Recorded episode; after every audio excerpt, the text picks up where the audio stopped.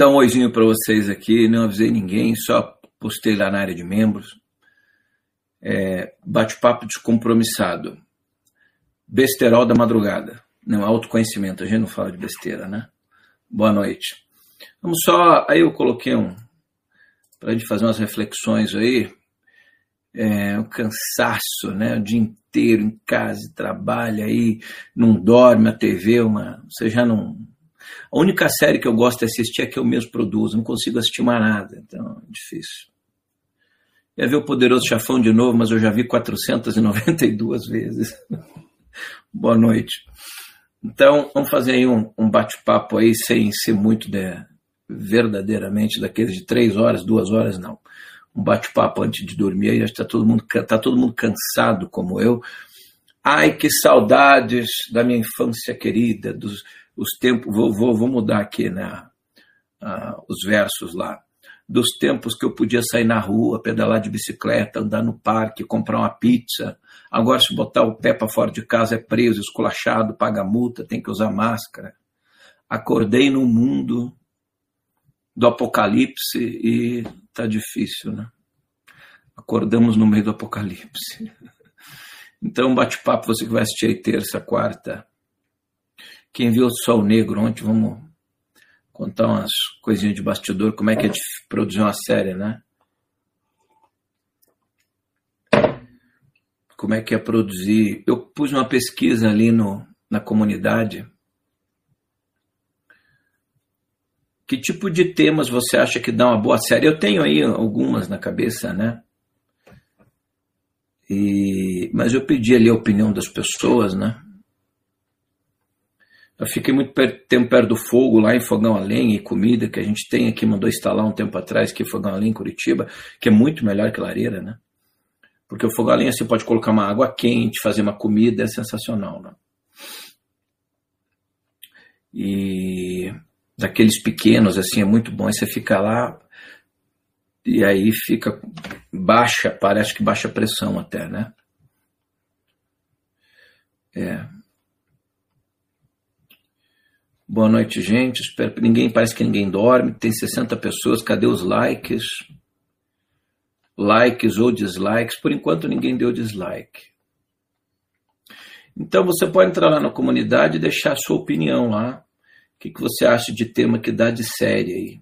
As pessoas também. Eu não sou o arcanjo Gabriel, né? Tem determinados temas aí que que eu estou vendo as pessoas citarem ali, algumas delas já estão na nossa pauta, né? Eu queria dizer para o nosso amigo ali que disse que os alienígenas montaram a base no Sol, é, manda mais informações para. Não sei como é que não derreteu a base, mas manda lá informações para mim.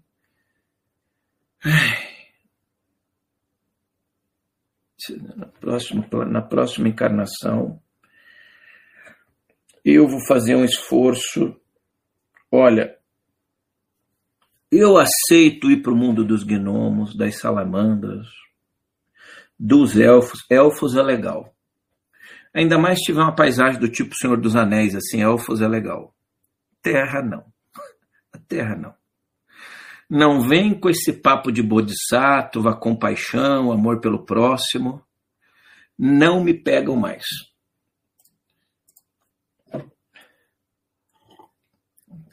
Tomar meu chá aqui. não é a ver com aquele papo suave, não, bodhisattva ter uma missão, né? A teoria é tudo muito bonito, né? Não, não pular aí para uma outra realidade.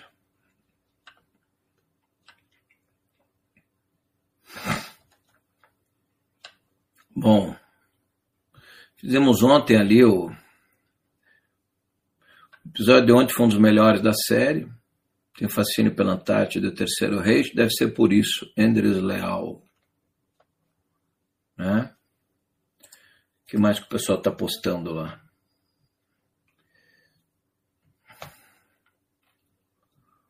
Nossa amiga pediu aqui o Evangelho segundo Jacomite. Eu já, eu já recebo umas pancadas, você coloca. É, é legal, mas você coloca uma coisa dessa aí, pessoal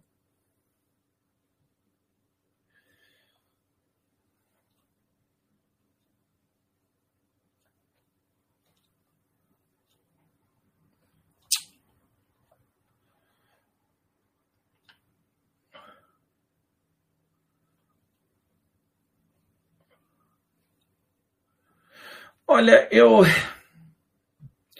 Gente, é, esses hangouts de bate-papo, o problema é que eu sempre acabo falando o que eu penso, né?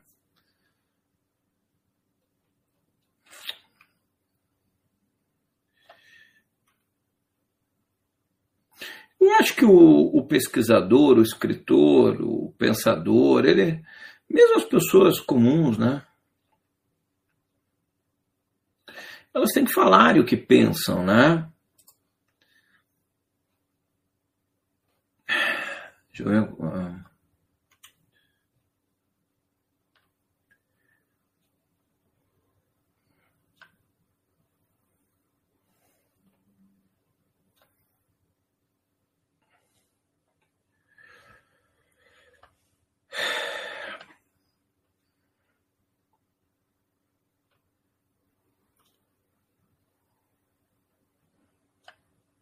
Tô dando uma olhadinha aqui o que o pessoal está respondendo na minha comunidade lá. É que agora que eu estou conseguindo ler, eu estou fazendo uma pesquisa ali. Depois das que tipo de tema você acha que dá uma série? Legal. Deixa eu ver. Um está pedindo para me fazer uma série para se preparar para o apocalipse.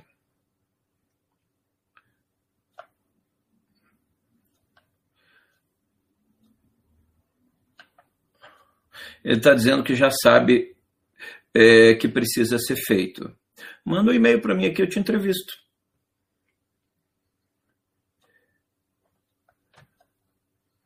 Vamos entrevistar o nosso amigo que sabe o que a gente deve fazer quando o mundo estiver acabando. Olha, eu, eu sei, na verdade, eu não quero me gabar, eu não, eu não falo tudo assim para não, né, o pessoal não achar que eu sou muito arrogante. Eu, eu não quero me gabar. Mas eu sei o que a gente deve fazer na hora que o apocalipse chegar. É que eu não quero tornar público, né? Entendeu? Senão assim o pessoal acha que eu fico me gabando, que eu fico, né? Vocês querem que eu conte? Mas eu acho que esse aqui eu preciso falar de forma reservada. Mas se tiver uma meia dúzia aí que queira que eu conte, eu conto.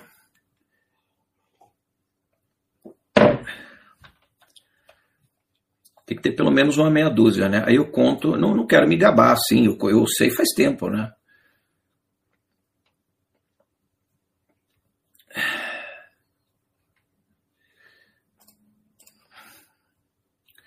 O pessoal quer que eu conte. Vocês querem que eu conte? Então, assim, não vão achar que eu sou muito arrogante, tá sério.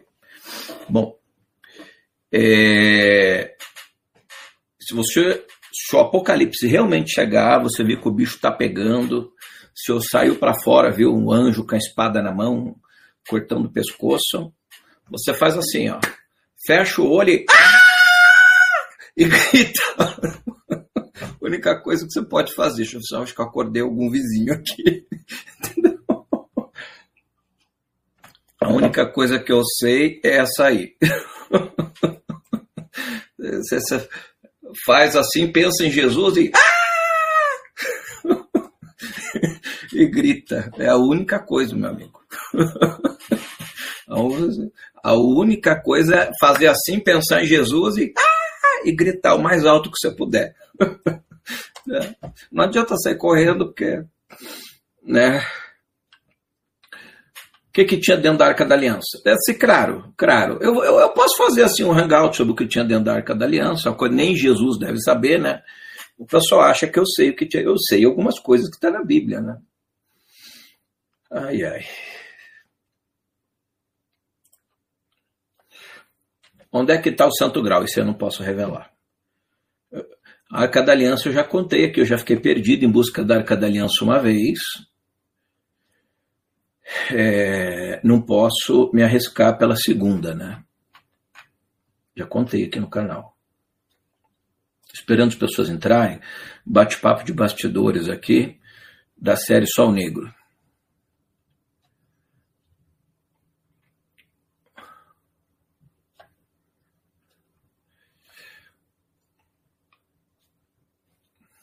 Né? Olha, esse tipo de tema, o negócio é o seguinte: falar do sol negro, mas deixa eu. É, assim, eu faço vídeos longos, né? Porque esse tipo de tema são vídeos longos, né? Mas tem vídeos mais curtos, duas horas, uma hora e meia. É, é raro, mas tem. A não ser quando eu gravo, daí eu pontuo melhor. Mas é que esses temas, eles exigem mais tempo, né? Mas o que, que eu percebo? Por exemplo, eu, eu percebo é, que muita gente, eu, eu não sei que percentagem, mas elas elas não assistem os hangouts, elas comentam antes de assistir.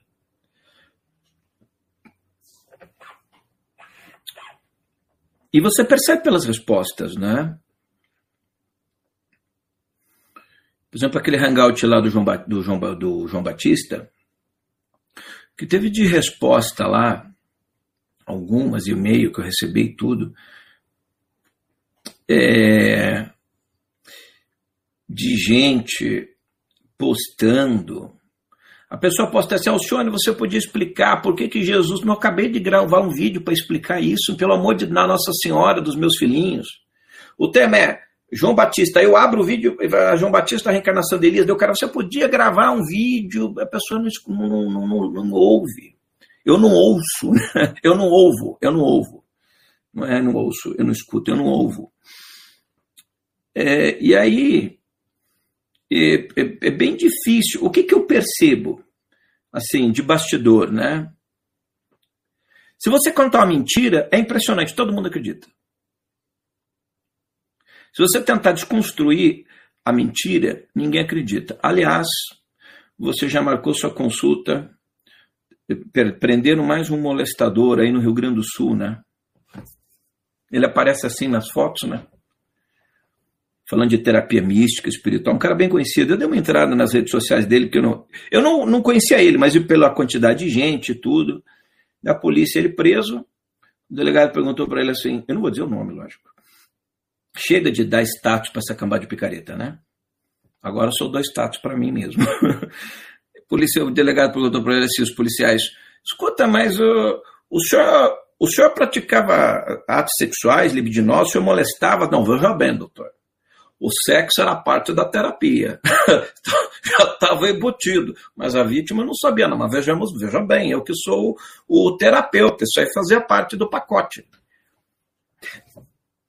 Jesus amado. Tá lá, você põe lá, terapeuta preso no Rio Grande do Sul, tá ali, bota no Google depois, e responde isso. Aí eu entrei na rede social da, da pessoa.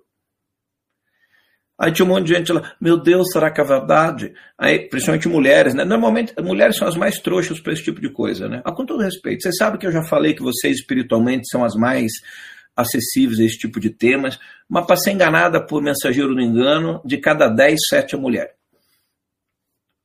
O homem, ele tem dificuldade de entender espiritualidade elevada.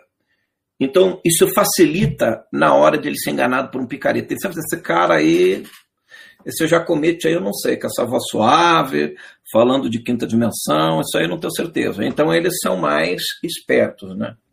A mulher, meu, ele falou da quinta dimensão, Jesus, aleluia, é isso aí que eu precisava ouvir. É mais ou menos assim. É, e aí eu entrei lá no, no Facebook e tinha um monte de mulher lá, de meninas, debatendo. E aí elas começaram a debater, daqui a pouco, não, isso aí é uma denúncia falsa, é alguém que se apaixonou por ele se aproveitando, a polícia está equivocada, ele era uma pessoa tão espiritualizada. Então, é, é a terapia do pintão, né? Você não, o pintão vem embutido, né? Com todo perdão, essa hora da madrugada aí, mas é tão patético essas coisas que eu, falei tanto no meu canal, né? ano passado, mas a gente é uma formiguinha falando, né? Infelizmente, nós vivemos num oceano de mediocridade. Quando eu falo essas coisas e dessa forma, muita gente acha que eu me refiro a todo mundo. Não é verdade. Eu me refiro à esmagadora maioria, mas não é todo mundo. E aí, muita gente acha que sou arrogante, que é prepotência. Não é verdade. Eu adoro falar de gente top. Acabei de elogiar tanto o padre Lauro Trevisan. Né? agora. Quem está na, na área de membros do meu canal teve um trecho de, uma, de um bate-papo meu com o padre Lauro Televisão extraordinário. Elogiei tanto com a pessoa luminosa. eu não tenho culpa se eu olho para o Brasil e não vejo muita gente para elogiar mais, a não ser os que eu já conheço há muitos anos. Não, não tenho culpa. Como eu vou, vou mentir para todo mundo? Então, por isso que eu parei um pouco de falar de mensageiro do engano, mas como a polícia prendeu esse cara hoje, eu estava lembrando dessa história, né? Como tem a ver com o sol negro, né? Não, quer dizer, não tem a ver com o sol negro, é, tem a ver no sentido de que é mais um esotérico, pilantra, etc.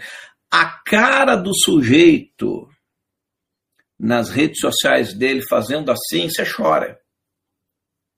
Você olha para ele,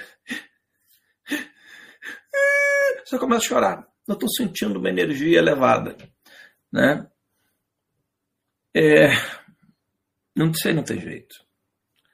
A humanidade, a humanidade está lascada.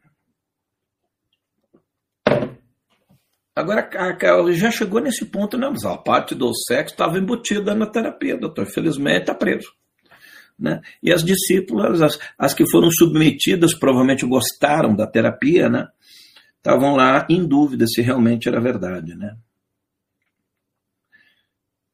Vira garoto de programa, não precisa usar a espiritualidade para molestar ninguém. Eu sempre digo, olha, vira garoto de programa menina de programa, não precisa usar de Jesus, mestre ascensionado, raio violeta. Você está sentindo um calor? Vai. Está sentindo? Vai, não precisa, vira e faz o que gosta. Não precisa explorar a fronteira da espiritualidade, falar de física quântica. Todo cara, isso sou eu, que eu conheci na vida, que se intitulava guru, com o tempo caiu a máscara. Eu nunca conheci alguém realmente que dissesse que era guru, que fosse verdadeiro. E, gente do mundo inteiro, não estou falando só do Brasil. Todos, com o tempo, sem exceção. Isso é perturbador o que eu estou falando. Porque, por exemplo, eu conheço o Lama Michel, mas ele não se põe na figura de um lama. O lama é, que participou do fórum de Brasília que eu fiz, meu Deus, um dos lamas tibetanos mais importantes. Esse já morreu. Ele não se colocava como guru, mas esse era um camarada. Né? Ele era tibetano, ele foi até de cadeira de rodas no Fu. Como é que é o nome do lama? Peraí. Me esqueci o nome do lama tibetano. Um dos mais extraordinários. Lama Chagdu Tulku Rinpoche. Eu lembrei antes de procurar no Google. Ele participou do nosso fórum. É que ele morreu? Esse aqui, e foi uma pena que eu não consegui entrevistá-lo, já era muito velhinho. Ele faleceu em 17 de novembro de 2002. Você veja que ele participou do fórum em 2000. Em 2002 ele morreu. Fórum Mundial, ele era de estava em Três Coroas, né?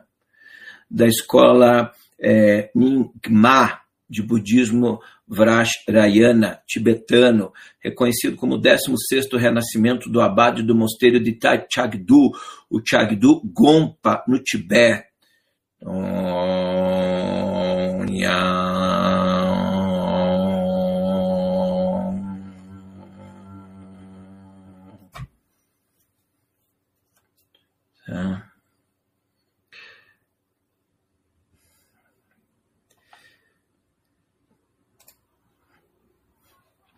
Eu nem lembrava mais do, do Lama Chagdu. E ele participou do nosso fórum em 2000, faleceu em 2002. Esse era um líder espiritual extraordinário. Depois, esse som, quando você faz ele imediatamente no budismo gente usa, né? Ele conecta você à frequência mais poderosa que existe, vibra todo o teu chakra frontal, né? Ele impressionante. Quando você faz esse som, a gente fez lá no encontro de consciência, não é um som que a gente faz o tempo todo. E uma meditação com esse som é o som mais poderoso que existe, é impressionante. Né? Você, um, uma frequência, ela começa a vibrar inteirinha aqui é aquele som que os, que os, que os monges fazem. E você reconhece a, encarnação dos grandes bodhisattvas, dos grandes lamos por essa frequência.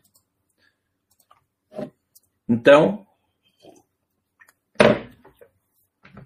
às vezes tá, a gente está por aí, né? A era dos gurus já encerrou, mas eles continuam por aí tentando ser guru, né?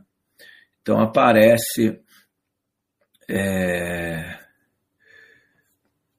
o que ocorreu. Estou escutando taças tibetanas de cobra, é muito bom, viu, Eulália? É muito bom a, os sons tibetanos são alguns dos sons espirituais mais poderosos para a elevação de consciência. Você sabe que o Dalai Lama permitiu um estudo com alguns monges de uma linhagem específica. Eu falei isso no nosso curso Encontros de Consciência.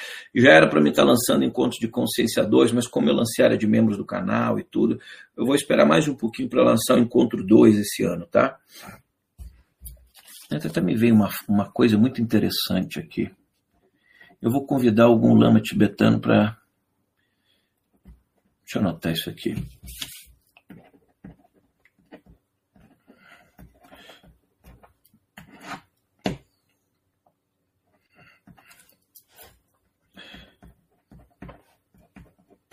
Tá. Vou ligar para o Daniel Kalmanovitz, que é nosso amigo. Já fiz uma live com ele aqui no canal, que é pai do Lama Michel. Vamos ver se eu trago ele para fazer um hangout de novo aqui. Ele vira um monge. A mãe dele também é sensacional. Eles se separaram agora. Ele virou monge, o pai do, do, do Lama Michel e tudo. Têm um trabalho muito bonito em São Paulo. E o Lama Michel deve assumir o trabalho do Lama Ganshi no mundo, deve se tornar um dos lamas mais mais conhecidos nos próximos anos, no mundo, tá? Na linhagem do Lama Ganshi, é, que tem centros budistas espalhados pelo mundo todo. Tem em São Paulo. O Lama Michel é sensacional.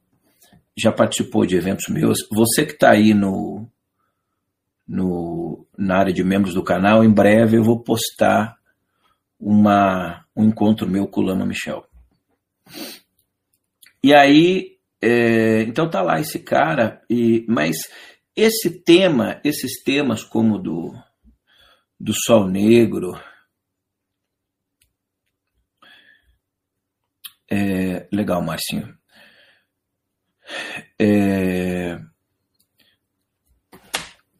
e esoterismo, ele, eles são temas difíceis hoje, porque você precisa mexer, por exemplo, você vê, a gente vê essas coisas, quem está acompanhando a série Sol Negro desde o começo, está vendo, por exemplo, é, o quanto a gente é manipulado, que a mentira ao longo das décadas e dos séculos se transformam em verdades. E são modos é, que nós vemos ao longo dos séculos e das décadas, né? Ou seja,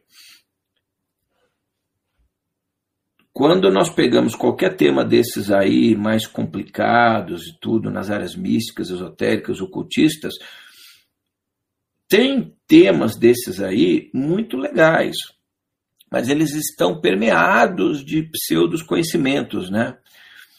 Então você veja quanta coisa nós falamos na série Sol Negro, meu Deus do céu. E acho que a gente falou metade do que tinha para falar. A gente começou lá nas sociedades ocultistas antes de Blavatsky. Passamos por Blavatsky, todas as sociedades de 1800 e pouco até 1900.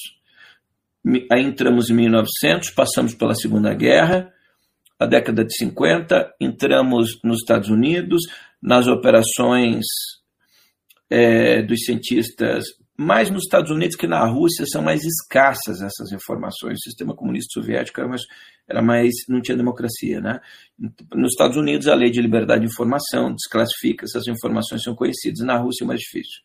Você também tem lei de liberdade de informação na Rússia, mas eles desclassificam o que eles quiserem, porque lá não tem liberdade. Né? Quem pensa que tem liberdade na Rússia. É. Então, a gente está vendo a liberdade, né? O Putin é rei para sempre, né? Nós passamos pelos Estados Unidos, entramos no Vaticano, na América do Sul, passamos pelo Brasil, Argentina, rapidamente citamos Colômbia, fomos até o Paraguai e ontem paramos na Antártida.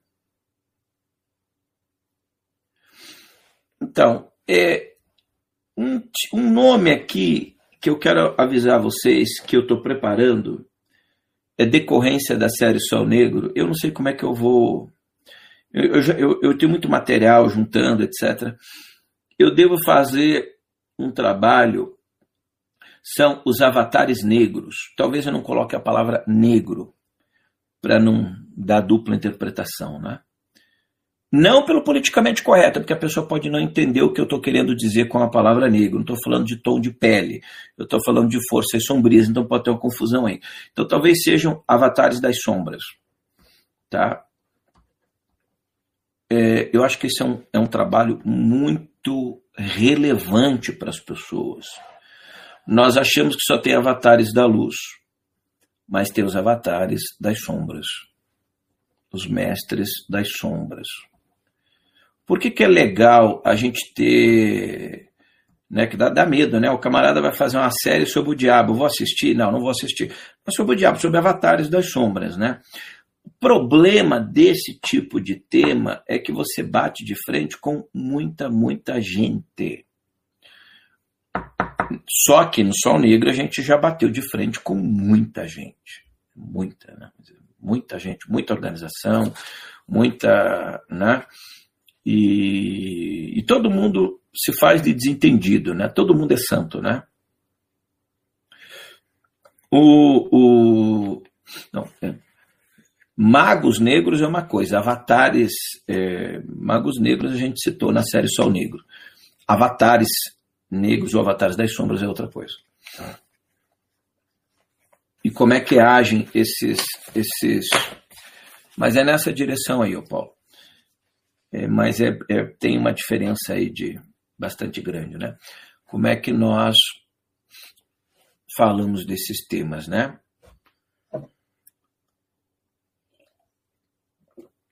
Mas é um, é um assunto delicado e difícil. É, essa semana eu devo pôr no ar uma entrevista com pesquisador escreveu um livro, um dos maiores pesquisadores do mundo, ele é argentino, sobre discos voadores na Antártida. Mas é um cientista, então é um pouco diferente, um professor universitário é um pouco diferente do que as pessoas imaginam, ele é mais ponderado, mais cauteloso, mas a entrevista é muito boa. Eu acabei de fazer a entrevista com ele. Eu não quis fazer ao vivo, quis gravar porque eu queria sentir um pouco, etc. Tá? É... Daqui a pouco eu vou estar né? Vendo como é que eu vou colocar isso aí. Agora, quando eu comecei a fazer a série Sol Negro, uh, na verdade, isso aí era para mim ter feito final do ano retrasado. Aí eu, eu disse que no começo do ano passado é fazer, que eu ia lançar pela metade do ano, Como é que foi o ar a primeira, hein? Nem lembro mais. Deixa eu ver aqui. Bem rapidinho. Alcione Jacomite, Sol Negro. Faz uns dois meses.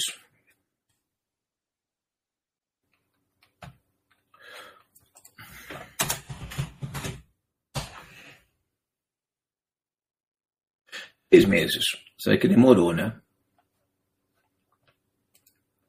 Três meses, está fazendo três meses. A gente não acabou a série ainda, com é uma série emblemática, né? Mas é, eu já contei isso aqui, acho que quando eu fiz a primeira, né? Mas é legal relembrar, muita gente nova no canal. Quando eu anunciei que ia fazer essa série, uma série. De, um, um, é, quando eu anunciei que ia fazer a série, iniciou uma série. Eu anunciei que ia fazer uma série na internet e uma série de acontecimentos é, uma série de, co de coincidências e acontecimentos envolvendo essa energia das sociedades ocultistas alemãs começou a aparecer no meu dia a dia, né? nas redes sociais, pessoas, etc. Daí é, eu e aí eu não vou contar de novo lá o aspecto mais forte do que aconteceu, que daí eu resolvi retardar uns 6, 7 para esse ano, é, para esse ano e não acabei não fazendo ano passado, né? Mas quando você fala dessas coisas, é, mexe com muita energia, né? Nós vemos, na, nós vemos na sociedade que é o seguinte, tudo é energia. é, a gente quando olha o mundo, as universidades, as escolas, os veículos de comunicação, essa gente todinha dorme um pesadelo. Eles vivem um, um sono em estado de pesadelo. A verdadeira existência humana é despertar para a realidade além do mundo material. O resto é passar pela existência dormindo. E quando acordar depois da morte, ver que desperdiçou um tempão. É, é simples assim. Então, e para você ver hoje, eu via. Eu não, não estou mais vendo televisão, nem veículo nenhum de imprensa, mas hoje, a não ser aquela passadinha de 10, 15 minutos que eu vejo alguma coisa para ver como é que está o mundo, não posso ficar isolado, mas jornal e televisão não tenho assistido mais já faz muitos dias. A não ser é, na TV, o meu próprio canal no YouTube para assistir alguma coisa que eu falei, algum convidado, alguma entrevista que eu fiz, que eu quero rever, ou alguma outra coisa aqui que eu acho legal aí. Ontem o YouTube me notificou o professor Olavo de Carvalho, na hora que eu estava dormindo. Me recomendou um vídeo dele. Tinha acabado de postar. Aí eu assisti uns 15 minutos. Não consegui ver tudo, que era uma hora e pouco. Eu não vejo muitos vídeos do professor. Mas o que eu achei sensacional foi ele ter mandado o pastor Caio Fábio para o Quinto dos Infernos. Isso aí valeu.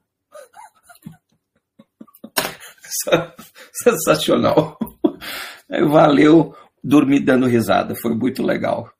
Aí é um picareta pro Quinto dos Infernos, por raio que eu parta, seu vigarista. aquele, aquele modo gentil do Olavo, do Olavo falar, né? Aliás, independente de qualquer outra coisa, o professor Olavo está escrito aqui no meu canal. Eu descobri esse tempo aí que eu nunca vou atrás, foi ver, ele estava lá. Um abraço ah, pro grande Olavo. Coitado, velho, lutou sozinho lá. A gente bate nele às vezes, critica, etc. É, porque é muito fácil lançar críticas, né? Mas ficar tentando alertar um povo desmiolado do outro lado do mundo, que eles estão sendo todos manipulados, não deve ser uma tarefa fácil. Esse dia eu estava pensando nisso, né? Falei, é muito fácil ficar julgando, bater, etc. Mas o cara sozinho tentar desconstruir e alertar para uma sociedade que eles estão todos vivendo dentro de uma prisão e acham que são livres, não deve ser uma tarefa fácil. Vamos pular essa parte que não é sobre isso. Mas então, às vezes, eu vejo um vídeo, etc. Mas eu passei 10, 15 minutos hoje e vi o cara da OMS dizendo que o mundo, que, não, que a pandemia vai piorar bastante. Eu, eu vi aquilo ali e falei, nós vamos para onde? Vai acontecer o que com o planeta? Né? Que, que vai piorar bastante, que o mundo não vai melhorar e que vai morrer muita gente, não sei o quê.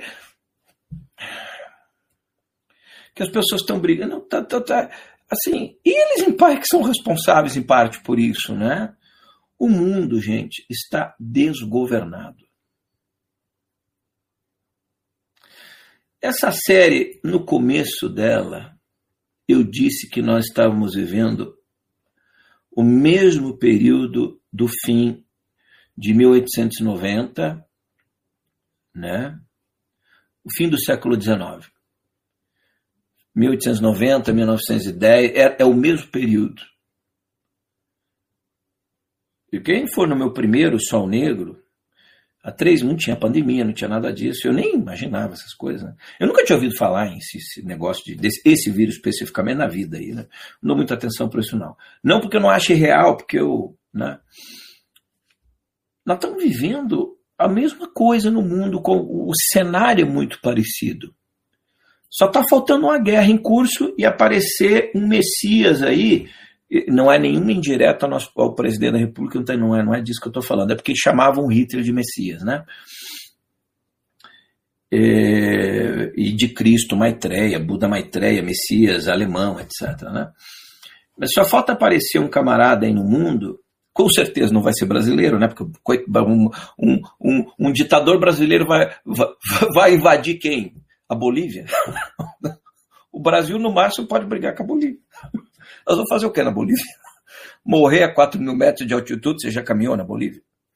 A hora que você desce lá do aeroporto mais alto do mundo, eu vou à Bolívia há muitos anos, né? mais de 20 anos. Eu gosto da Bolívia, aprendi a gostar da Bolívia, tenho muitos amigos lá. Sou padrinho de ilhas lá, no Lago Titicaca e tudo mais. É, mas no Brasil vai fazer o que na Bolívia? Nós vamos morrer lá no, no altiplano da Bolívia, né? Morrer, os aimaras são terríveis, né? Então, é, não é do Brasil que nasce um cara desse. Mas só está faltando no mundo um líder global, porque o mundo está desgovernado. Né? Então, e agora. Tem poucas coisas que me enchem o saco. Esse é aquele tipo de hangout, depois eu tiro da madrugada, eu tiro do ar. Só, talvez eu tire, depende do que eu falar, né? Mas, por exemplo, é, o que tem de gente compartilhando e falando de mensagens espirituais a respeito da pandemia, assim, é um, um insulto. Eu considero esse tipo de mensagem um insulto à inteligência humana. Primeiro que se eu pegar um espírito desse mandando uma mensagem, ou eu exorcizo ele ou rebento no tapa. Ah, eu sou um espírito de luz, eu vou lhe falar, desce aqui se tiver coragem que eu arrebento no cacete. Né? Não me manda mensagem espiritual sobre o vírus, não. Né? Agora, o que tem de gente compartilhando, estão usando o nome de Chico Xavier também, né? Eu vi hoje numa rede ali, já várias vezes, né? Você vê que coitado do Chico, antes de morrer, ele falou, né? Eu não mandarei mensagem. As pessoas compartilham chorando, ai, querido Chico, e compartilham essas sandices, né? Então, ó, tem poucas coisas chatas na vida. É, as mensagens espirituais, elas são importantes, mas elas se transformaram em algo inconveniente. Acho que dá até um tema disso aí, né? Quando uma mensagem espiritual se torna inconveniente. Né? Inconveniente. Nós estamos tudo morrendo dentro de casa. Morrendo não, eu tô, tá tudo bem, mas digo o mundo, né? As pessoas não podem sair, perdendo emprego. Eu vi uma cena, acho que era na Espanha, me mandaram no meu celular, um senhor vendendo fruta, a polícia foi lá, bateu ele, mas eu não tenho o que comer em casa, eu preciso vender as suas frutas, meus filhos estão com fome, eles não queriam saber, bater no cara, prenderam as frutas, e, e eu, eu, não sei se é Espanha ou México, mas estava falando em castelhano, eram os ônibus vermelhos, eu acho que, e, e, inclusive a cópia dos ônibus era aquele de Curitiba, eu acho que era Espanha, não sei se mais alguém viu, um castelhano mais do tipo da Espanha, não aqui da, do México, Peru, Bolívia, enfim. É, então, a gente está nessa situação, e daí vem um espírito que não tem o que fazer no outro lado da espiritualidade, encheu o saco aqui na Terra, mandou uma mensagem do tipo: olha, vocês vão sofrer porque vocês estão colhendo o que plantaram, porque não sei o quê, porque o vírus vai piorar, ou o vírus vai melhorar. Eu queria que esse vírus pegasse nesse espírito. Sabe, você uma praga. Sabe que praga de humano dá em espírito? Vamos lá, pega o Covid no espírito. Porque assim, por que, que não falaram antes? Né? Então, não tem nada de espírito, é uma brincadeira que eu estou falando. Né? Os espíritos, se for, é a picareta, mas não é. É picaretagem. Então você veja, quando nós uh, abordamos essas coisas, tem tudo a ver com aquele cenário na Alemanha, né?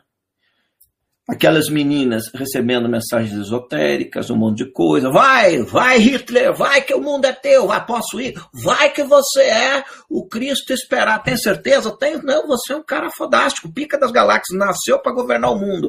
Vai! Dominou a Europa, quase levou o mundo para o buraco, morreu não sei quantos milhões de pessoas, até hoje nós colhemos os frutos do que ocorreu, o mundo foi completamente mudado por causa disso. E essas ideias nasceram em meia dúzia de esotéricos malucos. As pessoas não caiu a ficha da sociedade humana sobre isso ainda. Você já ouviu intelectual discutindo da Segunda Guerra, filósofo brasileiro? PH, agora nós estamos vendo que os PHDs brasileiros são todos fraudes, né? Pô, escolheram o ministro aqui da educação, todo o diploma do cara é tudo uma fraude. Não tinha aquela outra cientista, esquerda, é, não, acho que era de esquerda, não sei o que lá, né? Então veio para ficar igual da direita, né? Escolheram ela, o diploma dela também era até os diplomas do, do pessoal no Brasil. Não, o Brasil, o Brasil é uma fraude pronta, parece que é uma piada pronta, né? Então, assim, você vê esses caras falando sobre Segunda Guerra, é, você puxa no Google lá qual foi os motivos, não porque os motivos da Segunda Guerra foi porque a Alemanha na Primeira Guerra perdeu. Isso foi um caldo que ajudou a engrossar. Realmente a Alemanha queria vingança por causa da Primeira Guerra, perdeu territórios e tudo mais. Mas a Bolívia também perdeu territórios para o Brasil. O Brasil se envolveu com guerras aí com alguns vizinhos no passado. A Bolívia, o Acre era da Bolívia, hoje é do Brasil. Aqui a Guerra do Paraguai, aqui no Rio Grande do Sul, quando o Rio Grande do Sul lá foi, quiseram re, refazer a divisa, etc. Então, assim, não é isso. Qual é o que motivou eles a fazer o que eles fizeram? As ideias. Isso que eu nunca vi um jornalista, um filósofo no Brasil universitário, nunca. E os poucos que comentaram, tem trabalho, eles dão risada. É, porque tem umas coisas aí que falam. Será que a ignorância é uma força do mal que atua?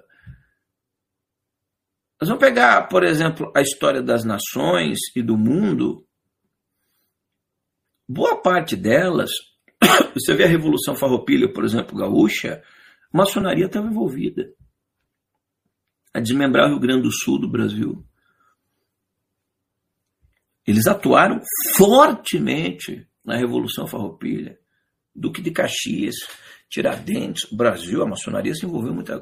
A queda da monarquia. Você vê os Estados Unidos, por exemplo, como a maçonaria se envolveu. Você vê as cruzadas. Os Cavaleiros Templários eram uma ordem ocultista. Algumas das cruzadas foram, a grande parte delas foram idealizadas por ordens ocultistas.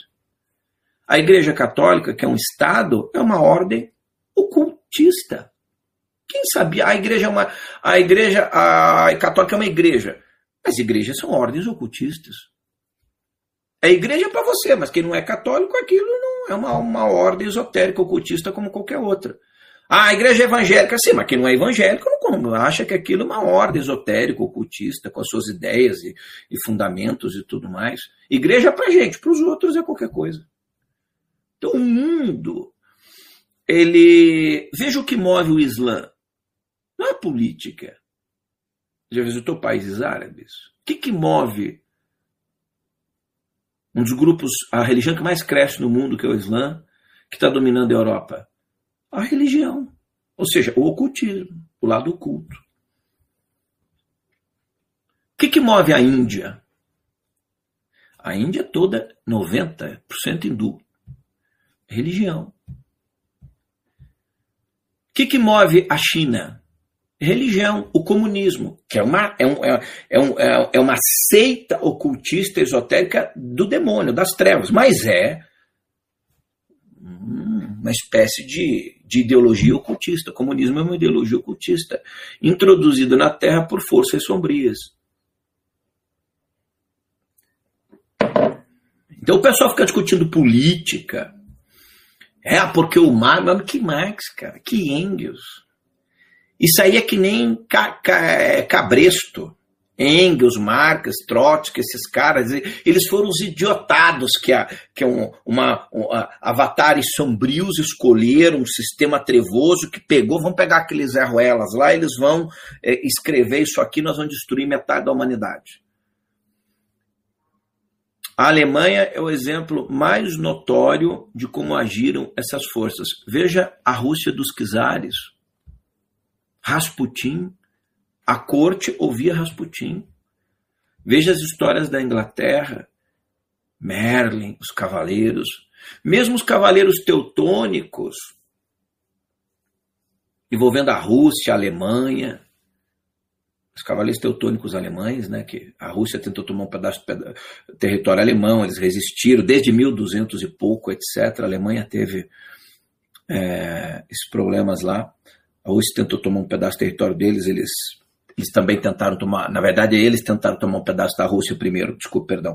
1200 e poucos cavaleiros teutônicos tentaram tomar um pedaço da Rússia, aquilo vai, volta, depois com Hitler ele tenta de novo, né? Mas sempre com ideias ocultistas, esotéricas, místicas. O vice-presidente da República do nosso país, vários senadores e alguns dos mais altos dignatários da República são da maçonaria. Não tem problema nenhum, só estou citando que são. A Igreja Católica acha ruim, mas eles mandavam. Até uns 30 anos atrás, quem mandava na sua cidade não era o prefeito, era, era o bispo. Em cidadezinha do interior, quem mandava? Ainda hoje, quem manda é o padre, o bispo, o cardeal. Isso é no mundo inteiro. As cidades eram, na verdade, uma espécie de currais da Igreja Católica, sempre foi, né? Não adianta tapar o sol com a peneira. Era o bispo, o arcebispo, tinha gente boa, mas quando era do bem, tudo bem, mas quando era das trevas, era complicado. Então o mundo todo sempre foi cercado, rodeado por ideias ocultistas, esotéricas. Eu acho que o fato das pessoas rirem dessas ideias, os jornalistas de hoje riem. Né? Eu tenho uma notícia para vocês, viu? Eu tenho uma notícia, uma novidade para para a grande imprensa brasileira. Só assiste vocês quem tem cérebro de minhoca. Só idiota e, e estúpido mental. Quem tem mais que dois neurônios não assiste jornal nenhum. É uma novidade para vocês. Vocês vão ficar tudo desempregados. Vão falir tudo. Ninguém, ninguém alguém, alguém assiste o Fantástico e acredita no que assiste? Você, acredita? Não, então vai procurar tratamento. Isso aí tem cura. Você acredita em cura. Notícia é interesse. Se é uma notícia assim que não. não, não tudo bem, eles põem, mas se, se vai contra o interesse deles ou eles estão ganhando alguma coisa, aí eles mudam a notícia. Então, talvez por isso contando isso, né? Eu lembro da minha amiga Marta Anders, que foi atriz da Globo. Em breve vou trazer também um material com ela aqui. Contando para mim o que ocorria com os diretores da Globo nas novelas e tudo mais. Ela foi casada com o diretor da Globo, né? Como eles eram todos satanistas. Ah, você vai fazer o jornal. O jornal bota uma gravata, um paletó, ou apresentar o Jornal Nacional, porque não sei o que lá, e nos bastidores sacrifica bode, cabra. Não estou dizendo que seja alguém do Jornal Nacional, mas essas histórias de bastidores, né? Veja, nós temos um veículo de comunicação, por exemplo, que está nas mãos de uma igreja, que é a Rede Record televisão. Está na mão de uma igreja. Você sabe como é que eles compraram aquela rede de televisão? Eu não posso falar publicamente que. Né? Mas tem gente que sabe como é que eles compram. Não é com dízimo, não. Então você tem outro grupo de rede de comunicação que foi vendido por chineses, com a ditadura demoníaca. Mas nós acreditamos em imprensa, veículo de comunicação. Então, o ser humano hoje, ele vive uma. Nós vivemos um mundo de mentiras. Hitler morreu no bunker de Berlim. Isso é mentira. Os nazistas foram julgados em Nuremberg. É mentira. Não, o Brasil é mentira. É tudo mentira. Não, porque a declaração da independência dos Estados Unidos da América. É, os Estados Unidos, por exemplo, a maior democracia livre do mundo, é um país todinho fundado em princípios maçônicos. Você tem os protestantes, ingleses, etc. Mas, por exemplo, Washington é uma cidade ritualística maçônica. Eu pensei em fazer um, um hangout desse aqui, mas eu não gosto muito de entrar nessa né? É, especificamente na maçonaria, eu não, eu não gosto muito. É, quem conhece, conhece, quem não conhece, não conhece. Então a gente olha assim e vê que a gente é enganado o tempo todo. Em todos os sentidos, em todos os lugares, na internet, nos cursos, nos livros, nos vídeos, nos hangouts.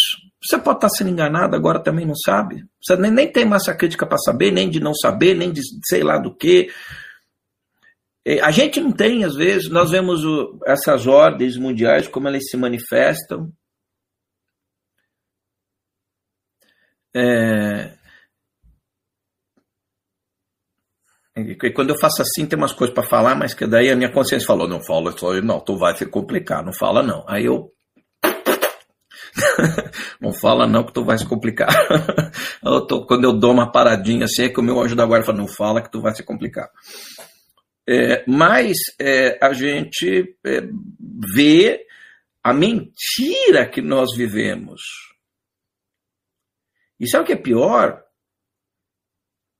Talvez o ser humano não conseguisse, conseguisse viver a verdade. Talvez tenha que ser mentira mesmo.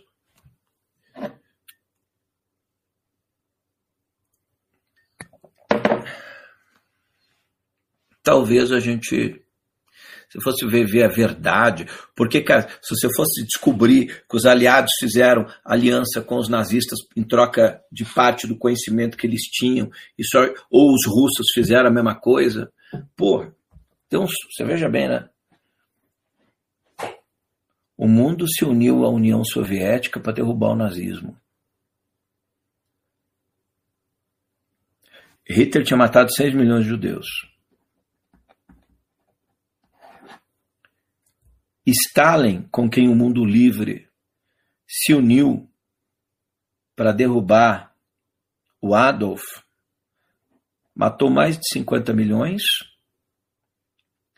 acabou com o leste europeu, destruiu parte das repúblicas da América Latina.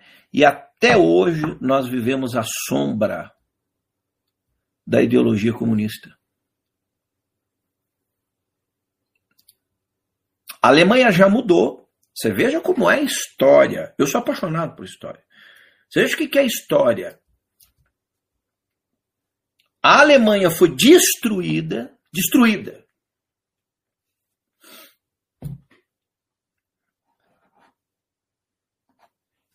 Já se reergueu, é a maior potência da Europa, uma das maiores potências do planeta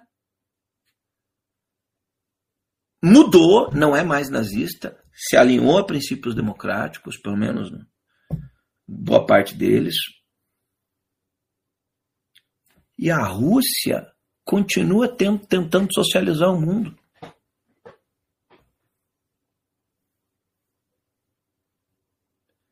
Se eu tivesse uma máquina do tempo e pudesse voltar no passado, com Churchill, com todos os aliados,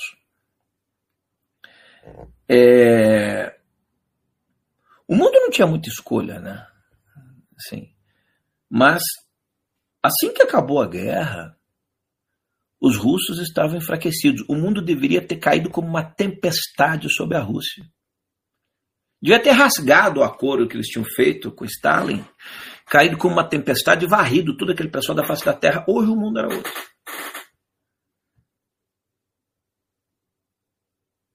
Ah, o, o Ocidente estava enfraquecido, os aliados estavam enfraquecidos, o Roosevelt, é, sabe, é, era o que eles queriam, fizeram vistas grossas ao que, o, ao que os soviéticos. Aí iniciou uma Guerra Fria. Até hoje nós pagamos o preço desta insanidade chamada comunismo na Rússia e tudo mais.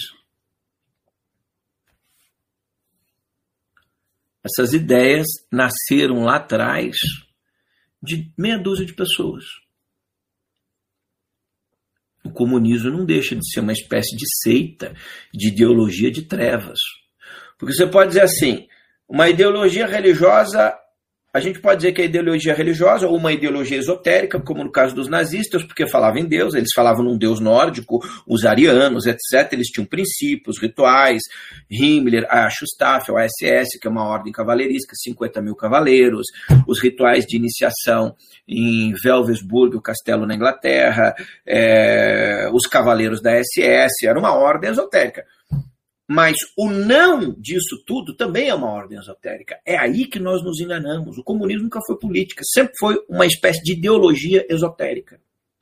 Quando você diz que não tem Deus, que não tem isso, não tem aquilo, religião é, é não sei o que lá, mas você cria outros dogmas contra o Estado, que nós vamos dividir, todo mundo vai ser trabalhador igual, isso também é uma ideologia.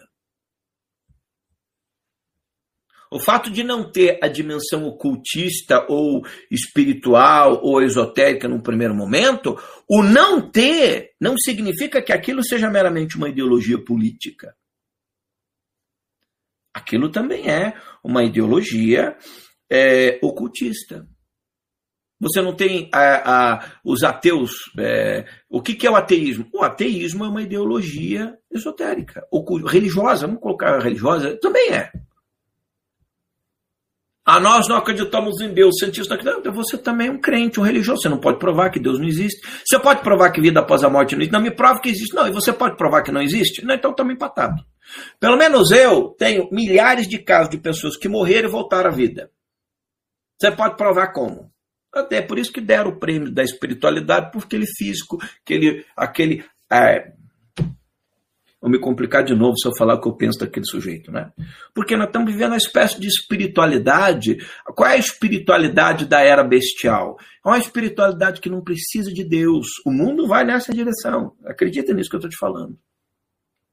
Você não precisa. É, você já tem esse discurso, não, mas espiritualidade não precisa de Deus.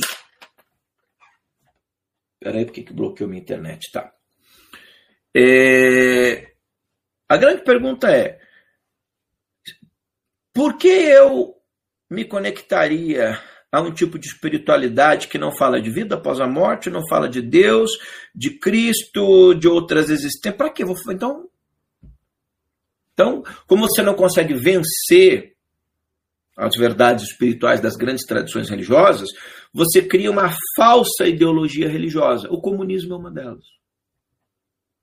Marxismo é outra delas. E aí, como elas são muito gritantes, que elas mataram muita gente, ó, não, não, não, vocês deram uma exagerada. O capeta deve ter feito uma reunião depois que Stalin morreu, né? Falou, porra, bicho, tudo bem, né? A gente quis criar o comunismo, vocês deram uma exagerada, mataram muita gente. Nós vamos ter que agora criar outra coisa, porque o mundo já não acredita mais no comunismo. Claro, no Brasil você tem aí, ó, jumenta ali no Rio Grande do Sul, você tem em São Paulo, você tem alguns jumentos que ainda acreditam, né? Mas o capeta deve, nós vamos criar uma outra coisa. Então eles estão criando uma espécie de, de, de, espiritualidade light, que você não precisa falar em nada disso, né? Mas isso é uma ideologia ocultista, esotérica também. O não Deus também é uma dimensão esotérica. Me prova que o nada criou tudo. A ciência tem as suas ideias. Você acredita? E eles são bem convincentes, né? Bom, porque antes não tinha nada, depois explodiu tudo. Agora deixa eu ver se eu entendi. Como é que é, como é que o universo não? Porque veja bem, antes não existia nada. É. Não, não. Como é que era, o universo era assim, ó. Antes não tinha nada. De repente explodiu tudo, o Big Bang surgiu a primeira estrela, as galáxias e o universo hoje. O nada estava onde? Então nada não era nada nada não era nada. Então, nada pressupõe a existência de alguma coisa. Essa alguma coisa que pré-existia, que vocês chamam de nada, é o Deus das religiões, é a dimensão do nirvana dos budistas, é o céu do judeu, o paraíso dos cristãos. A gente chama de, vocês chamam de nada. Agora, o Hawkins, ano passado, antes de morrer, ele falou que o negócio é o seguinte: o nosso universo surgiu de uma estrela de quarta dimensão. Então, aí a ciência já dá um pulo interessante. Isso é o que os livros sagrados sempre disseram. Stephen Hawking, o astrofísico britânico, catedrático, catedrático da cadeira de Isaac Newton em Cambridge, na Inglaterra, a mais importante instituição de astrofísica do mundo, pela história, Newton e tudo mais. Tá? Os mais arrogantes também basta ver, os ingleses sempre foram os mais arrogantes, né? O estilo inglês de governar, né? O, o, os ingleses eram os mais arrogantes, até encontrar um sujeito meio arcado, usando tanga de algodão, com a cleans, o Império Britânico, Vossa Majestade, sentido, rainha, aleluia, né? Até encontrar, eles eram o império da terra até encontrar um sujeito magrinho, de óculos, que fazia a sua própria roupa, deixa eu fazer um parênteses aqui, que essa é legal, andando de tanga de algodão, chamado Mohandas Gandhi. Ele colocou o Império Britânico de joelhos, sem jogar uma pedra e disparar um tiro. É uma das situações mais vexatórias da história da civilização humana. Isso eles não gostam muito de falar, né? Eles continuam arrogantes, né? Daqui a pouco aparece outro Gandhi. Espero que de repente possa não ser tão, tão satyagraha quanto o Gandhi, tão resistência pacífica. Se a Judéia resolva dar umas duas pedradas, eles vão desaparecer da face da terra, os britânicos, né? Então, é, o mundo vive essa loucura. E aí o Hawkins, o universo nasceu de uma estrela de quarta dimensão. Bom, as tradições religiosas sempre disseram isso, só que eles não falavam de, de, de, de, quarta dimensão, chamavam de outra coisa. Mas eles sempre ridicularizaram os religiosos. Menos o Islã. O Islã a gente não, a gente não podemos rir deles. É, o Islã não. o Islã não, porque o Islã, infelizmente nós não poderemos gravar o especial do Ramadã para apresentar no canal no YouTube, né? Porque o pessoal lá não é muito paciente, né? Eles resolvem da forma, eles são meio ignorantes, né? Eles resolvem de uma forma mais rápida e rasteira, corte rápido Tramontina, né?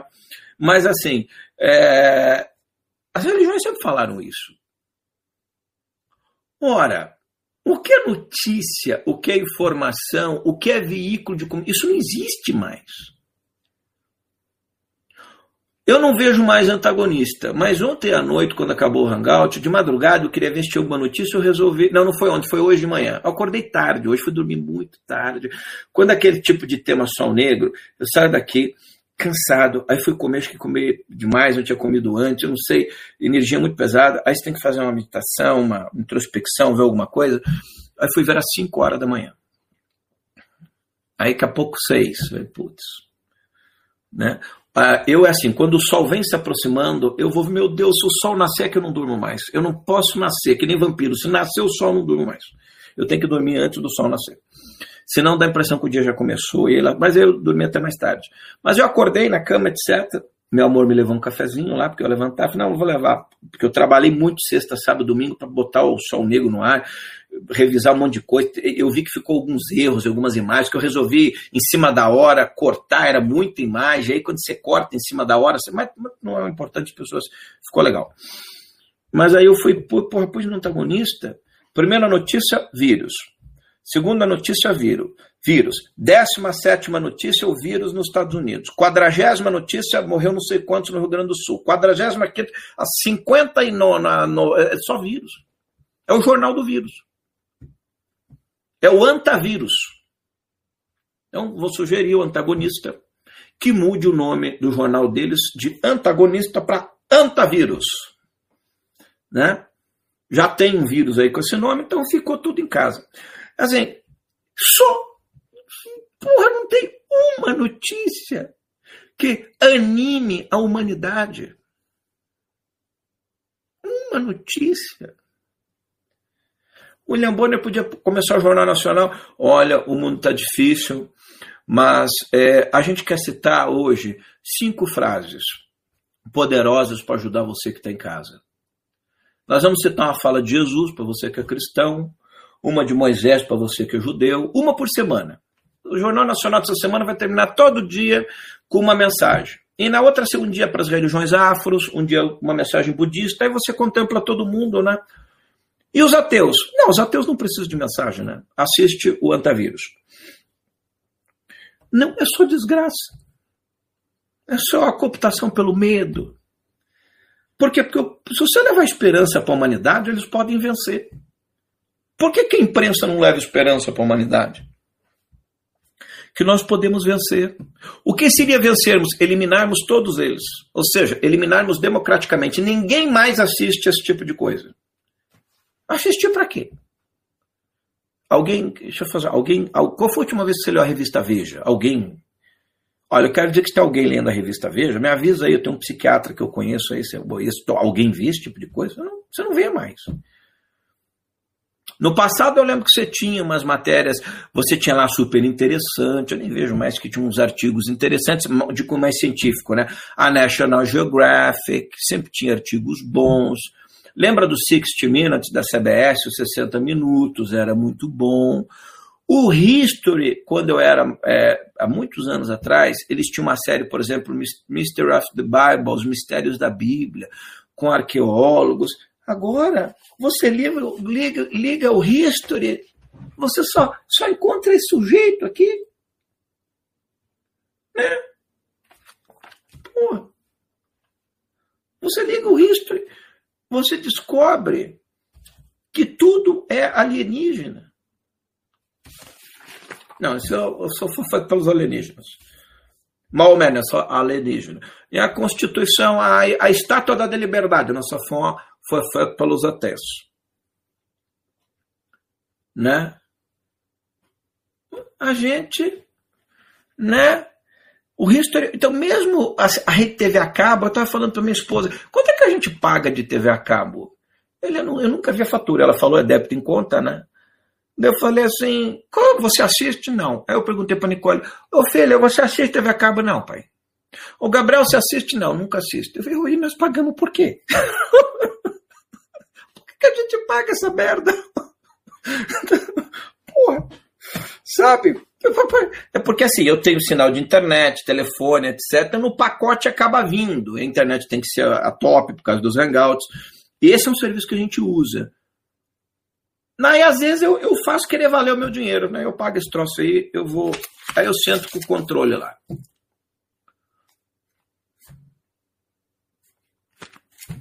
Olha o controle.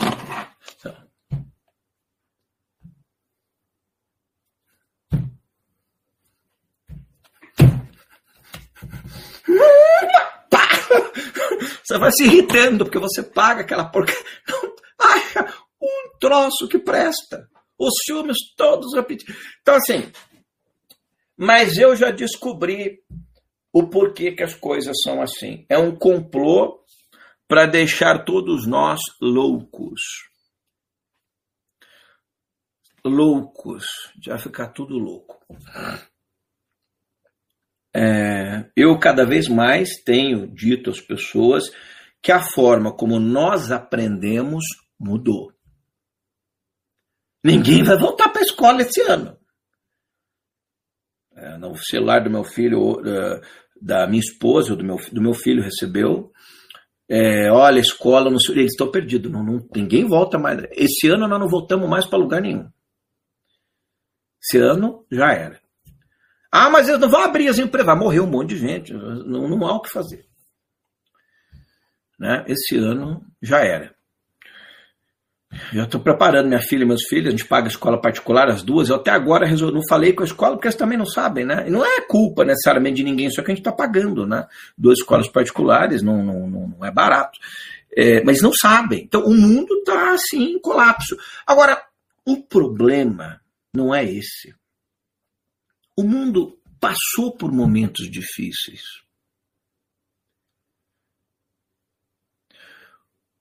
Não é. Você pensa que eu estou preocupado que o vírus me assusta? Claro, como pai, etc., eu tenho mantido. Né? Graças a Deus eu, a gente tem a condição, a nossa empresa não está atuando nesse momento, porque atua no, no, no segmento turismo internacional. Turismo internacional acabou, não existe mais. Né? Estava até conversando com a minha esposa, eu acho que nós vamos abrir uma fábrica de máscara. Porque eu não sei o que vai acontecer com a humanidade. Máscara eu sei que a gente vai continuar precisando. Né? Talvez luvas, né? Luvas. Acho que eu vou comer quando eu lançar o, o. Tá aí, boa ideia. Eu vou lançar aqui a, a livraria do canal e vamos vender outras coisas também. Eu vou, eu vou mandar desenvolver uma grife de marca de, de máscaras personalizadas da quarta dimensão para vender para vocês.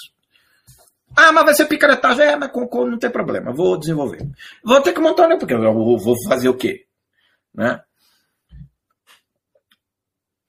O que me assusta não é necessariamente o vírus, as doenças. O que me assusta como alguém que fala de filosofia, de conhecimento, de pensamento, por exemplo, eu já critiquei uma série de pessoas e tudo, mas não significa que eu não admire algumas delas. Eu vou citar uma frase do Olavo aqui. Faz tempo que eu não cito, né? Que eu não sou necessariamente um leitor, uma série, a vida não me encontrou enfim. E tem umas coisas que eu já bati aqui, então não vê o caso. Eu estou tentando ficar mais bonzinho ultimamente, só ver o lado bom das pessoas. Né? É, quando ele fala que não há intelectualidade no Brasil, as primeiras vezes que eu ouvi isso, falei assim, ah, arrogante, você é o picareta, está pensando o quê? Não, ele tem razão. Não tem. É claro que ele também sabe quando ele fala isso, é uma metáfora para mostrar que o Brasil. O problema é que não é que o Brasil não tem uma elite intelectual. O planeta Terra não tem mais. Eu, quando comecei esse canal aqui há dois anos e meio atrás, eu já vinha dizendo que eu acompanho algumas pessoas lá fora, no exterior, etc. Alguns amigos, alguns cientistas. Eu não sou cientista, mas fiz muitos eventos com alguns dos grandes expoentes dessas áreas. Isso me capacitou, de uma certa forma, a conhecer um pouco esse meio. Tá? E eu só não fui cientista porque, definitivamente, porque essas áreas é, transcendentais, extraordinárias, falaram mais alto em mim. Eu seria físico, ah, muito provavelmente astrofísico, nessa direção aí, que é uma paixão minha. Mas, como ah, ah, algo além me chamou mais, eu fui para essas outras áreas. Mas eu venho dizendo há muito tempo, e no exterior, em alguns lugares eu vejo pessoas falando isso, o mundo não conseguiu produzir pensadores à altura dos desafios que nós estamos vivendo no terceiro milênio. Não tem mais. No terceiro milênio, nós não conseguimos produzir mais pensadores à altura dos desafios que nós estamos sendo submetidos. Olha, olha para o mundo. Vocês viram os escândalos ligados ao prêmio Nobel, por exemplo? Ao painel IPCC, o painel intergovernamental das Nações Unidas, que trata do clima. Cadê o livro do Al Gore, do derretimento polar? Era para a gente estar tá tudo nadando aqui, não era para ter mais, mais terra, só água. Cadê o livro dele? O documentário Uma Verdade Inconveniente. Cadê? Era tudo interesse. Picareta teve no Brasil. Eu sei, inclusive, as áreas tentando comprar terra num lobby internacional em reserva natural brasileira. Pouca gente sabe disso.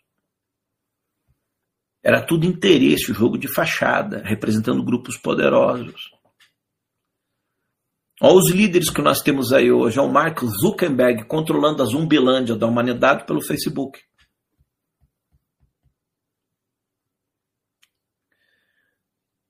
Cadê os líderes globais? Esse maluco da Organização Mundial da Sandice, toda semana vai usar máscara, não pode usar máscara, vai acabar o vírus, vai matar, não vai matar, vai, vai acabar, agora não vai acabar, vai você é um maluco, tinha que estar internado no sanatório. Esse cara aí, o governo, você vai. Nós estamos numa situação tão medíocre que tem um, um, maluco no comando da Organização Mundial da Saúde, que eu chamo de Organização Mundial da Sandice.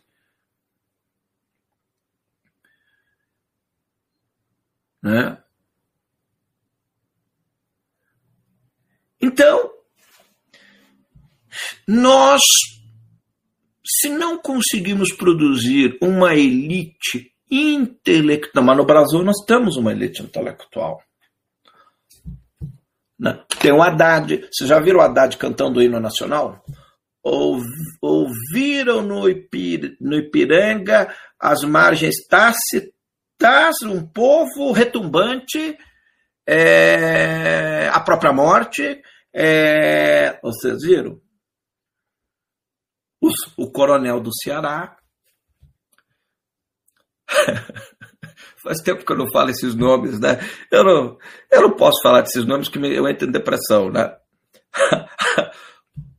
Companheiro, quero dizer que eu sou uma ideia. Eu não sou político, eu não sou protetor, eu sou uma ideia. Eu sou uma ideia. Minha ideia, a ideia que vai governar o planeta, nunca houve uma alma mais honesta que eu na face da humanidade, porque eu sou uma ideia. Realmente era uma ideia. Uma ideia equivocada. é esse tipo de intelectual que a gente tem. Eu sou uma ideia. Né? Sou uma ideia equivocada. Isso aqui é para te dar um pouco de risada depois do Sol Negro ali, né? Que a gente quase acabou com a humanidade, né? Então, é, a, a, a mulher sapiens, né? Porque, olha, porque você tem o, o, o, os, os hominídeos, nós temos uma mulher. Eu já disse aqui no canal que a nossa sorte, e a gente tem que agradecer muito a ideia equivocada do, daquele cidadão. Assim, quando essa ideia estava escolhendo um sucessor, deixa eu fazer um parênteses aqui, só para moldar a intelectualidade do Brasil e do mundo, né? Quando ele estava escolhendo, né?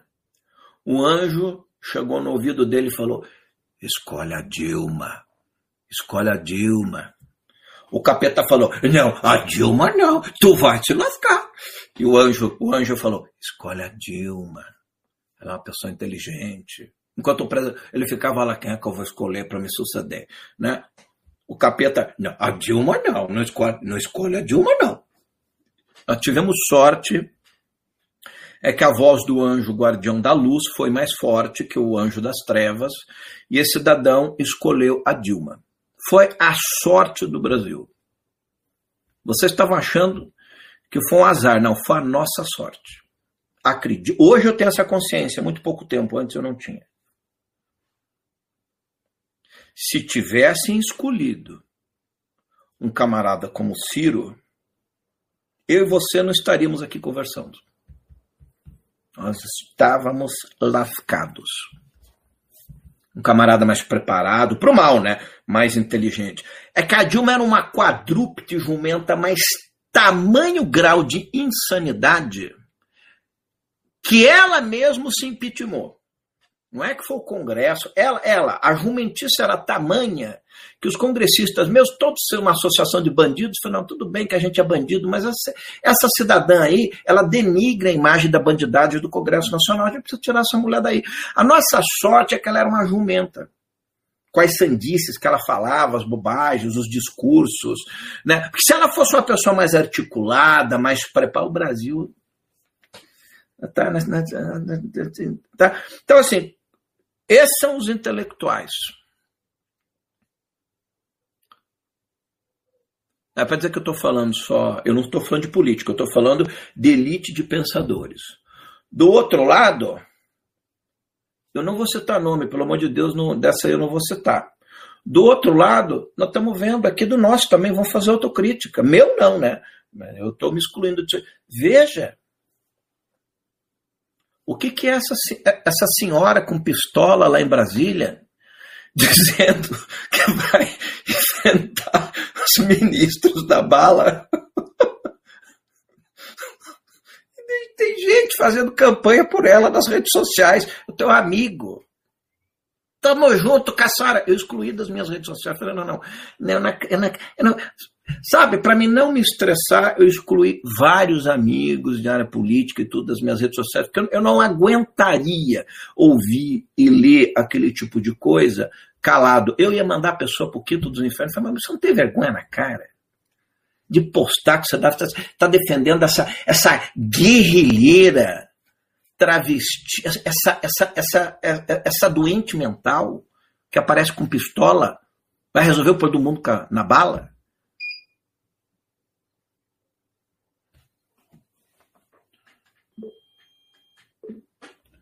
Então, deixa eu desligar aqui.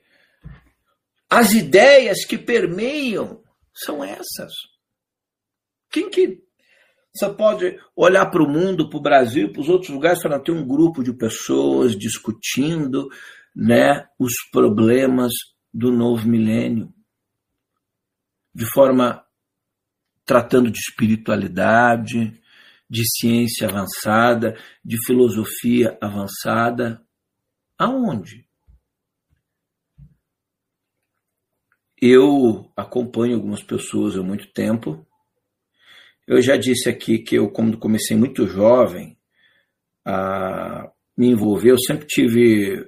O meu círculo de amizade sempre foram pessoas 20 anos mais velhas do que eu, 30 anos é, sempre, por causa desses temas, né? não era normal lá garoto com 15, 16, 17 anos em congresso, simpósio, workshop, conferência, astrônomo, astrofísico. Eu tinha alguns amigos mais jovens, mas mesmo os mais jovens eram 4, 5, 6 anos mais velhos do que eu. Então, hoje eu com 40 e pouco, sei 48, muitos deles já morreram. Então, mesmo para dialogar e falar dessas ideias, restaram muito pouca gente daquele tempo. Não é que não tenha gente boa, estou falando do meu círculo de relacionamento, né? já contei isso aqui. E algumas pessoas que eu acompanho que não são necessariamente amigos. Eu tenho pessoas, etc., que participaram de eventos, que eu acompanho, participaram de livros, enfim. É, mas é tudo gente aí já com 80 anos, 70 anos. E a grande pergunta que eu tenho feito é o seguinte: é, e quando essas pessoas morrerem? Eu não estou vendo mais assim, reposição. É mentira que tem um monte de gente jovem, extraordinária, nascendo, que vai mudar o mundo. Isso é conversa. Isso, isso, isso é, é para que a gente se conforme que o mundo será um lugar melhor. É mentira. Né? Ah, está nascendo uma realidade. Tem pessoas boas, tem trabalhos bons, mas é insignificante quando comparado com a massa de zumbis do outro lado. Porra, eu gosto tanto do John Wayne, o John Wayne. Né? O pá, pá, o, o, aquele ator lá, pra, fez tanto filme de faroeste, né? Porra, vão tirar o nome do aeroporto lá, o aeroporto John Wayne, numa cidade americana lá, porque ele deu umas declarações de supremacistas brancos. Pô, mas isso aí foi nos anos 50, 40, 50. Coitado do cara, vão tirar. Agora diz que tem que, o mundo tem que rever. Eu vi um arcebispo da Igreja Católica dizendo que está na hora do mundo rever é, a supremacia é, dos santos e, do, e de Jesus branco. É para a terra que eu quero descer, bicho. Se alguém souber aí de uma nave, que vai para qualquer lugar, saindo da terra, tá bom. Só não vou, né? Que eu possa levar minha família junto, a gente possa ir junto, né? É, vamos, vamos reconstruir, vamos para um planeta XJ45, vamos tô junto. Vamos para lá, nem tem que quebrar pedra no planeta, vamos, vamos para lá. A Terra vai ficar um lugar insuportável de se viver.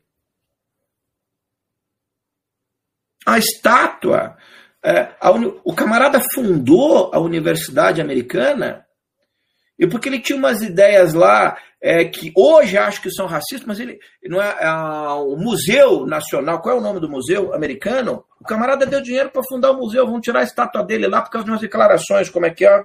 Estátua fundador Museu Americano será retirada. Como é que é o nome? Museu de Nova York. O Museu de História Natural de Nova York anuncia a retirada da estátua do Theodore Roosevelt, né? É, por causa do cavalo negro. Mas acontece, não, não é esse aqui. Não, ele deu, ele deu recursos. For o Roosevelt. Eles vão tirar a estátua do Theodore Roosevelt.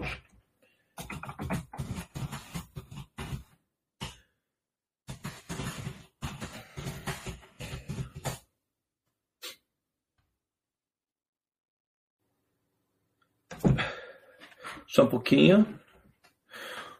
O, o Roosevelt não é um presidente assim muito importante na história do mundo. Ele, ele só ajudou a derrotar os nazistas. Esses, esses, esses, esses merdas, esses cérebros de minhocas. É por isso que eu fico irritado nos hangouts. Da pessoa achar ruim, não. Eu vou lá para assistir um hangout do Jacomite, elevado espiritualmente, ele fica lá dando chilique.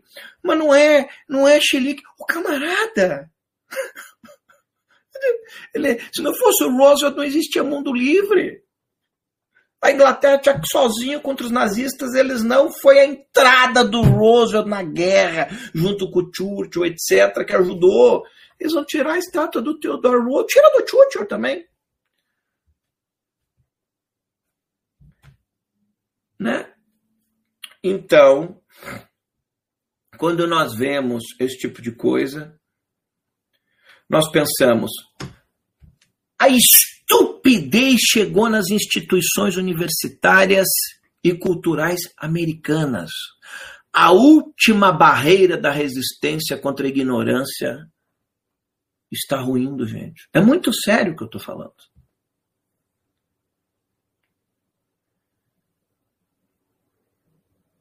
A última barreira da resistência que você pensava nas instituições americanas, Harvard, Cambridge, Yale, Stanford, né?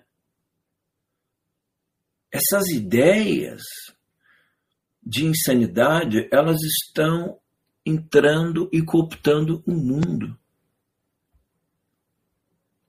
Você veja que Gandhi, sendo hindu, não aceitou fazer parte, junto com os muçulmanos da divisão da Índia, e deu uma declaração dizendo que se todos os livros religiosos se perdessem, mas só o sermão da montanha cristão de Jesus se salvasse, nada teria se perdido.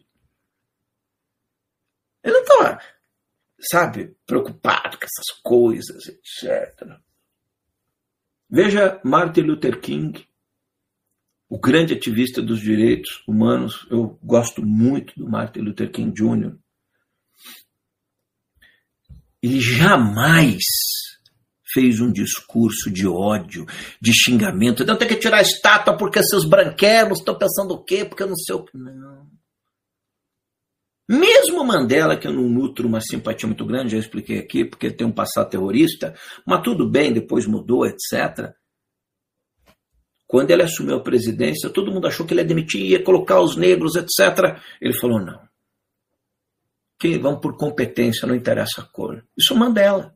A gente tem que dar a mão palmatória. Agora, os idiotas, eles estão conseguindo sobrepor a sua voz. Quando, quando nos Estados Unidos da América, assim, é, nós não estamos falando é, de algo comum. Tem uma universidade americana também que está tá tirando de um cara que deu dinheiro, o pai dele deu dinheiro, o avô construiu, estão tirando a estátua dele. Quando o Museu de História Natural de Nova York, presta atenção que eu estou falando é muito sério, que é um dos mais importantes do mundo, retira a estátua do cara que livrou o mundo do nazismo junto com os aliados, que é o Roosevelt. Os tempos que virão serão muito duros,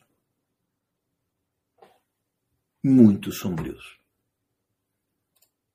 Isso é o que eu falo, é o que eu penso. Eu tenho o direito de falar, eu tenho o direito de pensar. Agora tem um detalhe. Eu observo isso do ponto de vista planetário, do que está acontecendo. Não é uma opinião que eu imito, porque eu não tenho o que fazer na vida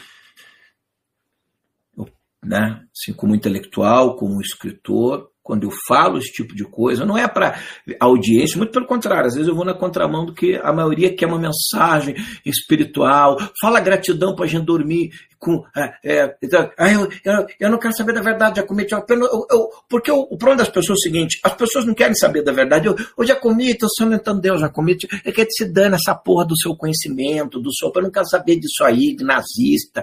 É, é, o máximo que eu quero saber é da Operação Storm, Star Operation até alguma novidade da Star Operation, essa aí eu quero, senão não me conta não. Faz gratidão aí, põe um mantra, recebe uma mensagem espiritual de, aí, é, de Aldebaran, de Nibiru, para me poder dormir tranquilo. O mais que as pessoas querem é dormir tranquilos. A humanidade as verdades. É por isso que a massa do outro lado vai comendo pelas beiradas. Vai comendo pelas beiradas, vai comendo pelas. Tira as estátuas das universidades dos Jesus. Já, já, Jesus é, ele tem que ser diferente, tem que pintar de cor diferente. Não, o anjo Gabriel, por que, o anjo Gabriel também? Não, está errado só ali. O anjo Gabriel era trans e vermelho. Esse negócio de anjo Gabriel branco, né, você está errado, não pode. Vai comendo pelas beiradas. Enquanto a gente só quer dormir, né? Ah, comer, eu quero meu churrasquinho, tomar minha gelada, né?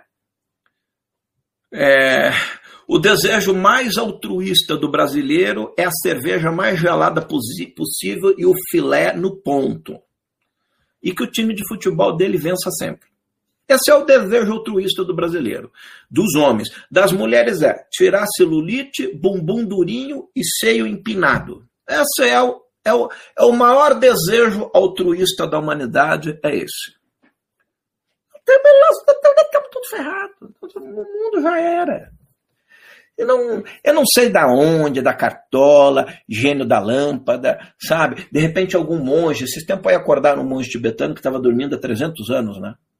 Diz que quando me acordaram pra quê, porra, não podia esperar mais 500 anos, me acordaram nessa merda.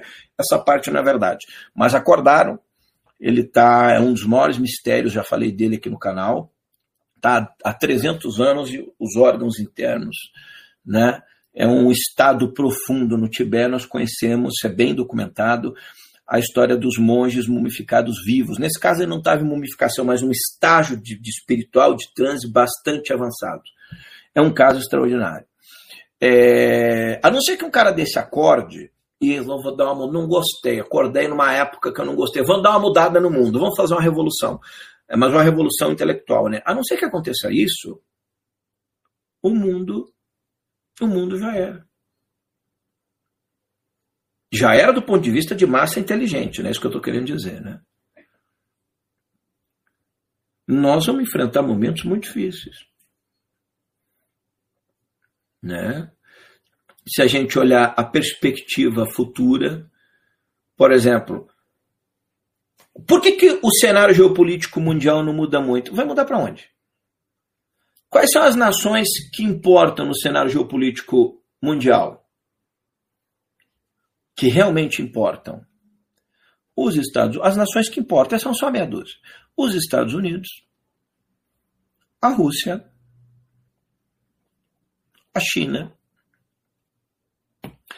Aí não é, não é, é uma nação. O Islã, estou falando dos que importam. Nem ONU, essas coisas, você não vale nada o Islã, né, o mundo árabe. Quem mais aí poderia dizer? A Índia. Economicamente, a Índia vai ser muito poderosa.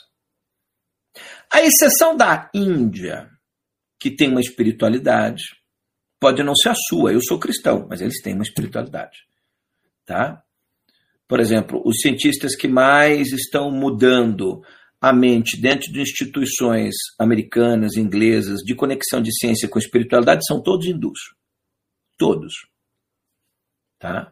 Já citei no meu canal o nome dos, dos grandes pensadores na área da ciência hoje, fazendo grandes mudanças na área da medicina, da física, da física quântica, da biologia, ou vem da Índia ou tem conceitos indianos. Desde Fritjof Capra, tal da física, etc., muitos anos, né? foi, foi lá se inspirar na imagem de Shiva Nataraja, a dança do mundo, etc. Né? É, e a exceção dos Estados Unidos, mas os Estados Unidos depende. Por quê? Porque os democratas já já vão tomar o poder. Tomarão esse ano? Talvez, não tenho certeza. Se tomarem, aí, aí a vaca foi pro Brasil de vez. Aí, aí, aí, aí, aí, aí é só Jesus na causa. Tirando os Estados Unidos e a Índia, mas a Índia está lá complicada, o resto do mundo será mais ou menos igual. O Putin só sai da Rússia quando morrer, o Xi Jinping da China só quando morrer. O mundo árabe é, tem um, um, é, uma espécie de. É, o mundo árabe, as nações árabes, eles têm uma espécie de pacto entre eles, eles agem como um bloco. E nesse bloco, o Islã vem como uma tempestade sobre a Europa e vai se impor já faz isso dentro das Nações Unidas. O resto, Israel sozinho não consegue fazer nada, Brasil não conta, é, América do Sul é, é zero, América Central Latina é zero, o leste da Europa não conta bolufas nenhuma para o futuro da Terra. É, a maioria dos países europeus ou estão em colapso ou vão se entrar em colapso. A Inglaterra, talvez, mas a Inglaterra é sempre aquele negócio mais quieto, né? Eles tendem a se alinhar com os americanos, principalmente por causa da guerra, eles têm uma, uma dívida muito grande com os Estados Unidos. Você sabe que os ingleses são os principais aliados dos Estados Unidos, inclusive quando for invadir o Iraque, o resto do mundo diz que não, os ingleses foram os primeiros. Não, realmente não tinha arma de destruição em massa. Mas, pela aliança histórica com os Estados Unidos, eles resolveram estar do lado, do, do lado de George Bush. É, e mesmo não tendo armas de destruição em massa, ter tirado Saddam Hussein da, do Iraque foi uma grande coisa para a humanidade. O resto, quem que vai fazer alguma coisa para mudar o mundo? Então, o cenário geopolítico é, e as religiões. A Igreja Católica ladeira abaixo. Né? Os, os outros movimentos do tipo protestante, se for no Brasil, eles só estão preocupados com grana. Essa, essa que é a porra da verdade. Não, não tem. Agora eu estou falando aquele bate-papo que não tem politicamente correto, é grana. É grana vassoura ungida, água do Rio Jordão, pedra do Monte de Moisés, é feijão não sei da onde, azeite, é capa, pedaço da capa de Jesus, se não tiver dinheiro, empresta no banco, doa na fogueira santa, raio santo, lando, com todo respeito à fé de todo mundo. Até quando nós vamos continuar sendo enganados? Né? É... O mundo espírita, o mundo pode acabar.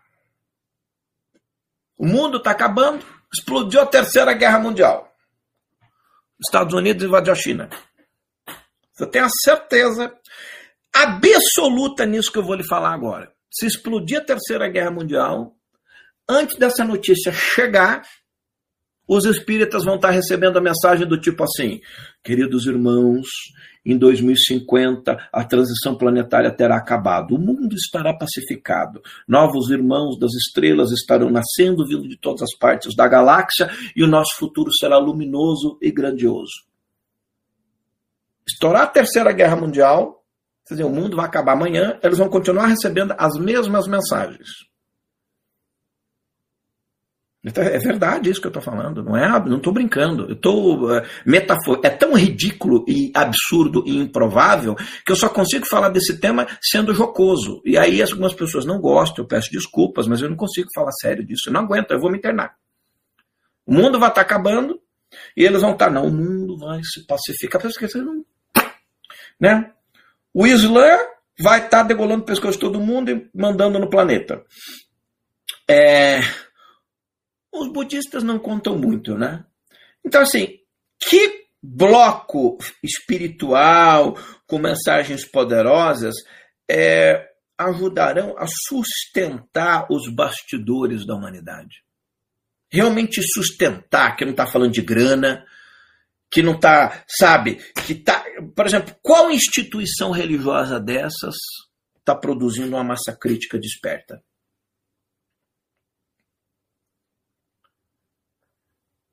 Qual? Qual delas? Não é possível, gente. Tem alguma coisa errada. Vocês podem dizer para mim que eu sou maluco, esse cara ficou louco, dava ali, ó, já tem 11 dislikes, aumenta, é muito pouco dislike, aumenta, dá dislike ali, não vou mais acompanhar, não vou ver mais, continue a sua jornada de vida. Um dia você vai lembrar do que eu falei.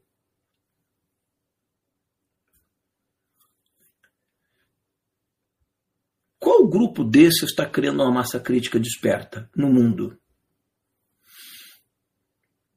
Realmente desperta. Que você, que você confiaria, diria, não, esse pessoal pode mudar o eixo é, do que nós podemos imaginar como futuro. Tem alguns pequenos grupos tentando, mas eles não têm o poder. Eu estou falando das grandes, dos grandes grupos. Espírita só tem no Brasil, o resto do mundo não sabe o que é espiritismo, então não conta. Estou falando, por isso que eu estou citando, grupos poderosos que estão presentes no planeta Terra. Os protestantes ingleses nos Estados Unidos, nem sei se. Os mormons em Las Vegas estão mais preocupados com os cassinos lá, os índios, os xamãs, eu também estou preocupado com os cassinos lá, que o governo deu um monte de cassinos para é, pedir desculpa para eles. É, os incas vão renascer e vão. Não, nós vamos lutar contra o mal na terra. Quem? Os astecas? Os egípcios? Os babilônicos? Quem? quem? Os, quem eu tô dizendo, qual grupo com presença planetária pode mudar o eixo da ignorância no planeta Terra? Isso é uma pergunta que eu estou fazendo, não sei. Eu, eu já disse aqui, quem muda é o Islã, o resto não muda nada. Só que o Islã não muda como a gente quer. Não estou dizendo que é errado. Eu já falei que a tempestade na Europa do Islã é uma tempestade talvez purificadora. É porque o Islã está dominando a França. Ó, oh, grande coisa! A França era uma maravilha. É, a França né, foi, há mil anos atrás foi, 500 anos atrás, até uns 200 e poucos anos atrás foi importante. Na Cidade das Luzes, berço das grandes sociedades ocultistas, esotéricas, de algumas das ordens mais importantes, alguns dos grandes alquimistas, os grandes pensadores, dos grandes magos, do, do, do, dos grandes cabalistas, era a França. Foi destruída. Não sobrou nada. Me cite um autor francês na área de temas elevados relevante no cenário global. É zero. Essa é uma constatação, uma constatação deprimente, depressiva e estarrecedora. É zero. É zero. E veja que eu estou falando de impulsionar pacificamente. Porque, por exemplo, se nós pegarmos a era das artes, da música, como é que você. Como, quando você vê uma pessoa falando que ela tem um, um, um poder, esse poder entre aspas além, o verdadeiro poder não está nas armas. Bá tocou mais o coração das pessoas e talvez fez mais gente se arrepender dos seus erros em uma sinfonia do que 300 mil pregações. Mozart, um quadro de Leonardo da Vinci faz a pessoa refletir a sua vida toda. Vale mais do que 50 cursos. Você pode fazer vários caminhos sagrados da terra, mas se você olhar a Capela Sistina, você se converte não para uma religião, mas pô, tem que ter uma coisa espiritual extraordinária. Você sobe Machu Picchu, quando chega lá, você olha o que os incas fizeram, o que Pachacuti mandou fazer, o grande imperador inca. Você fala, pô, isso aqui tem uma. Você se transforma. No cenário global, então, assim, nós não precisamos, não é transformação necessariamente de armas, de guerras ou de discursos. Do belo, mataram o belo. O que é belo, o que é bonito. Nas universidades, nas escolas, nos museus. Não, eu, eu não levo meus filhos a museu. Você quer ver museu? Então, anda pelo, pelo nosso estúdio, pelas nossas peças, tem peças e relíquias de várias civilizações. Anda por aqui, mas não, não vamos em museu, não. A não ser que eu saiba que museu é, que a escola vai levar. Por quê? Porque não tem nada para ver. Né? Então, que ideias podem inspirar uma humanidade? Que grupos? Nós tivemos grupos. Por exemplo, é... ah, não, não vou citar, mas teve uma sociedade ocultista que emitiu um manifesto na França que reverberou entre a elite francesa e ajudou a transformar um monte de coisa. Você teve outras ordens, mesmo nos Estados Unidos, mesmo quando Benjamin Franklin, Thomas Jefferson, essa gente resolveu reduzir a Declaração da Independência e tudo mais, não era política, era uma ordem poderosa que estava por trás. É, se você não sabe disso, ensinar errado na escola. Aliás, nenhuma novidade. Tudo que a gente aprendeu na escola está errado. Quase tudo. Muito pouco que a gente aprendeu na escola está certo. O resto está tudo errado. Então, que grupos? Eu não, a humanidade tem que pensar isso. Isso é uma coisa que a humanidade o mundo vai para onde? Né? Nós vamos para onde? Então, os presidentes das nações são cada vez mais medíocres. Ah, porque o Trump. O Trump é o cacete. O Trump é o ignorante. Essa que é a porra da verdade. Eu nunca falei isso. Que Trump o quê? Porra, que Trump o quê? Vocês conhecem a história do Trump? Ninguém conhece porra nenhuma. Eu gosto dele. Mas ele não vai mudar o mundo. Ele não tem capacidade intelectual para isso. Eu gosto dele. Já falei aqui, a, última fronteira de resistência contra os comunistas está ali com o Trump. Mas ele está fazendo a resistência, mas ele não é uma pessoa, é, é um Thomas Jefferson, é um Franklin, não é nem um Roosevelt, um, um Churchill, não é. Não é. Um, não é.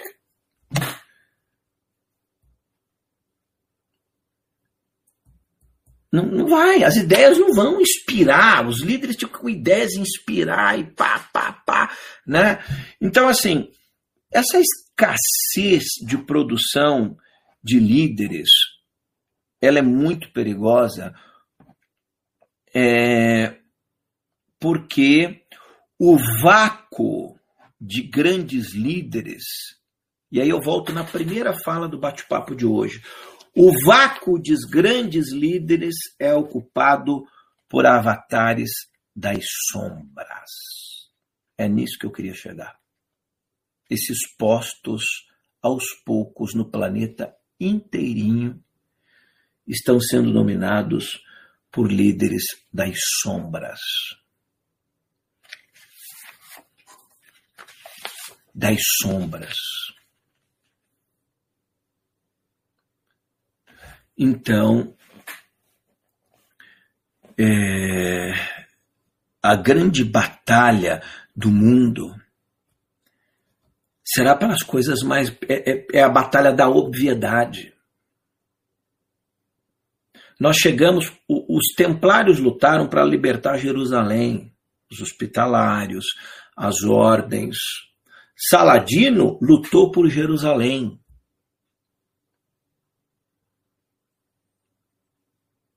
A China se reagrupou para fazer frente aos horrores do Japão. Os aliados tiveram que engolir o Stalin para que nós não acordássemos sob uma suástica nazista.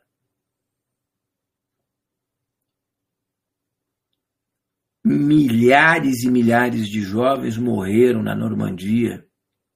Alguém viu o mês passado postagens na internet? O dia D, invasão, né? invasão na Normandia, é, Praia de Omaha, as pessoas tinham um ideal, iam lutar, vamos, quantos milhares de jovens sacrificaram suas vidas, e era o mundo, e muitos deles eles não eram, eles não tinham muito a ver com a França, com a Europa, eram americanos, foram brasileiros na Itália, contra o fascismo de Mussolini.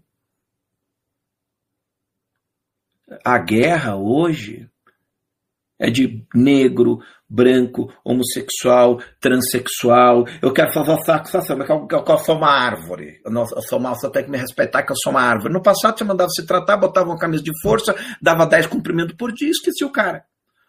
Hoje ele tem direitos.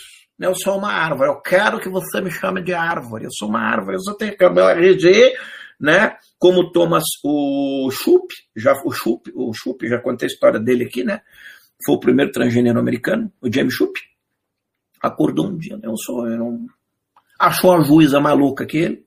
Ô juiz, eu quero ser, eu sou o primeiro transgênero, porque eu não sou homem nem mulher, o senhor é o quê? Eu não, não sei o que eu sou, mas até eu descobrir o que eu sou, eu, eu quero não ser nada. A juíza era mais desequilibrada mental que ele, assinou, então o senhor tem razão. O senhor até se decidir, eu vou lhe dar uma identidade neutra.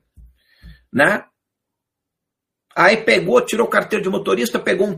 Primeiro foi o psiquiatra, né? Ele foi no psiquiatra, o psiquiatra era louco. Olha, eu não sou nenhum. Senhor, o que, o senhor acha? Eu acho que o senhor tem razão. O senhor não acha que eu tenho problema? Não, não. O senhor deve pôr para fora. Não, o senhor não é um remédio, alguma. Não, não, não, o senhor pode ser nada. Aí saiu convencido do, da, do, do que o psiquiatra estava certo, achou uma juíza mais louca, mudou os documentos. Um ano depois, o James Schupp dá uma declaração para o mundo. Eu quero dizer que aquele psiquiatra que eu consultei era pior que eu e aquela juíza é uma irresponsável. Ela devia ter me mandado, mandado eu me tratar. E ela deu vazão ao meu estado de sandice e loucura esquizofrênica. Isso não é o papel de um juiz nem de um psiquiatra. Ainda, ainda ó, no da juíza e no do psiquiatra, mas é o mundo que a gente está vivendo. Aí você procura a história do James Schupp, né?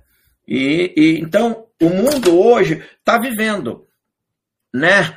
É, e, os nossos grandes não é a praia de Omaha, Normandia, Monte Carmelo ou Monte Castelo na, Monte Castelo na Itália fazendo a luta do, do, do monte lá no Oriente e também na Itália que os brasileiros tiveram.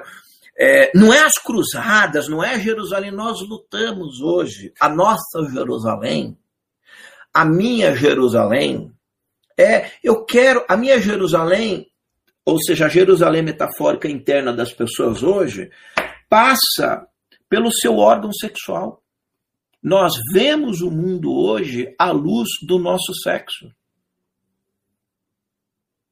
A música, a gente ouve a música através do sexo. Arte através do sexo. Conhecimento através do sexo. Ideologia nas escolas, sexo. Nascimento, ótica do sexo. Acabou a dimensão da espiritualidade, espírito humano, crianças, não, não, a dimensão do sexo. Ideologia de gênero é isso, você. Então, a música é só ótica sexual, a arte é só é, é, exposição, museu é só ótica sexual. O mundo vai para onde? Para onde eu não sei, mas vai ter um cu, um pinto, uma perereca. Isso aí eu tenho a porra da certeza que vai ter. Você me desculpa, eu nunca falei esse palavrão aqui, eu tô falando. Para onde o mundo vai, eu não sei. Mas essas três coisas irão com certeza até no quinto dos infernos. Você acha que eu estou exagerando? O Coelhinho do ano passado teve uma exposição bancada com dinheiro público com esse nome. Teve a exposição Macaquinhos na Universidade Paulista, todo mundo com o dedo. Teve lá é, a outra peça sobre o ânus também, não sei se estão. É isso que eu estou falando, não estou falando de um palavrão. Está nas universidades, nos museus, nos teatros. Um monte de gente olhando, um monte de homem marmando, olhando para o rabo do outro. Isso é que eu acordei no mundo errado, na dimensão errada, no planeta errado, tá tudo equivocado. Eu já falei que eu estava na fila, o anjo falou assim para mim, eu sou meio impaciente, tu fica aqui. Não se mexe, o anjo demorou, eu olhei, a hora que eu, eu me dei conta, eu entrei na fila errada. Não é possível. Entendeu? Não, não é possível. É possível que eu, eu, eu acordei no mundo que uma universidade que tinha um professor sentado numa cadeira e um monte de jovens seminus imitando macaco. E uma outra, você vai ver o museu, tem um cara pelado e uma menina pondo a mão na. Não, tem problema. Então, assim, não é uma coisa, é a arte toda destruída tudo destruído, gente. Eu não estou exagerando. Tudo que eu estou citando aqui está nas universidades, nos museus, nos teatros, na educação. Música. A única música que vende é se tiver bunda. Se não tiver bunda, não vende não vende.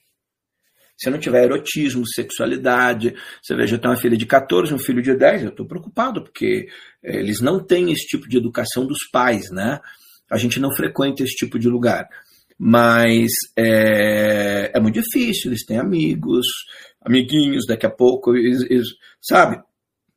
Por exemplo, é, esses dias, o meu filho é, de 10 anos, esses dias não, ano passado, meu filho de 9, eu vou contar esse troço aqui, porque isso nós estamos vivendo, não há por que esconder, não tem que ter vergonha disso. O meu filho, há um ano e pouco atrás, a mãe Maria da minha esposa no quarto para dormir, e meu filho, mãe, o que, que é punheta? A minha esposa. que eu vou pegar uma. Não, mas, pô, pô, da onde é que você falou isso, Gabriel? Da onde você viu isso no YouTube? Não. É que tem um amiguinho meu lá, que ele fala que eu ando muito estressado, que eu tenho que tocar uma antes. Eu falei, mas que idade tem teu amigo? Rapaz, o amigo dele, nove anos, oito anos e meio, nove, porque é porque o pai dele disse que ensinou ele, que ele tem que tocar.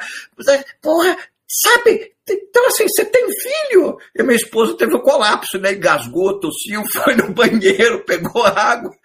Porra, entendeu? Eu assim, sabe? Ela falou, você vai falar com ele? Eu? Diz que eu tô ocupado. eu vou falar o quê? Diz que eu tô ocupado. tô gravando o hangout. Melhor não falar disso aí, não. Deixa que mais para frente a gente tem uma conversa. Quando? Lá pelos 20 anos, né? Então, é, sabe? E olha, estuda numa escola que é de um grupo religioso muito boa nisso, é um grupo religioso do bem, etc. E aí nós falamos para a diretora da escola, chamaram lá, mas a criança que falou isso não tem culpa. Porque os pais são assim, falam esse tipo de linguagem. E não é só essa, fala palavrão o tempo todo. E a gente não fala esse tipo de coisa para as crianças, né? Eles não frequentam o canal. Claro que mais cedo ou mais tarde eles têm que saber, mas com nove, oito anos e meio, nove, não é hora para essas coisas. Mas como é que você vai esconder? O banco é, do, do capeta lá em Porto Alegre descobriram que estavam levando crianças há dois anos atrás para que a exposição do Santander. Eram crianças, escola pública, os pais não sabiam. Para ver aquele tipo de obra. Teve um vereador, um deputado, uma cidade, eu não sei se Mineira, Goiânia, que foi numa escola, era uma exposição horrenda de siririca, tocar siririca, escola pública. O deputado está revoltado aqui porque estão dando uma aula de siririca. Isso aqui não é possível. Como é que pode? O cara gravou um vídeo revoltado da vida. Entendeu? Então, assim, essas coisas estão aí. Não tinha uma professora que levou um preservativo e botou nos alunos e tal, ensinando eles, eh, jovens de 16, isso aqui, então, não estou dizendo que não tem que educar, mas aquilo tem que ter os pais, tem é só sexualidade. O que, que a sexualidade, a descoberta da sexualidade precoce faz com a criança? Destrói ela. Né? Sabe? Então, a depressão que eu estou falando, eu nunca falo desse tipo de coisa, porque pode, eu, eu me sinto mal. Mas, né, eu estou fazendo essa série Sol Negro e nós estamos vivendo essa realidade, não dá para esconder. Não vamos falar só de coisa elevada para o Jacomite, vão receber uma mensagem de, do, do plano. Ok, eu trato dessas coisas. Enquanto eu estou aqui tratando de autoconhecimento, que é o título dos meus hangouts, tem um Felipe na rede que já fez apologia até à pedofilia. O irmão dele, que aparecia com menores, com um pênis de borracha desse tamanho, botando na boca. Não, mas não teve um outro youtuber agora que fez apologia. Não, mas é só um youtuber, é só uma brincadeirazinha. É, é uma brincadeirazinha. Você sabe quantos milhões de jovens estão assistindo aquela brincadeira? 10 milhões, 20 milhões, 15 milhões. Uma frase dessa, o cara destrói a mente de 15, 20 milhões de crianças. Eu não sabia que dava para pegar um, um, pinto e botar na boca, mãe. É, dá para fazer isso aí? Entendeu? De borracha, porque eu vi o ele, ele fez lá no YouTube. E essa gente não acontece nada. Não acontece nada. Então, gente, essas questões, às vezes, num bate-papo deste de madrugada, que tem menos gente, apesar que tem bastante gente aí nessa hora da madrugada. E eu não avisei, eu não avisei nem os nossos moderadores, que eles têm que dormir, né? Trabalhar, etc. Eu vou entrar sozinho lá, mas eu estou vendo que alguns deles estão na sala. É, mas é muito difícil nós olharmos o planeta. E, em contraposição a isso, as ideias esotéricas loucas, né?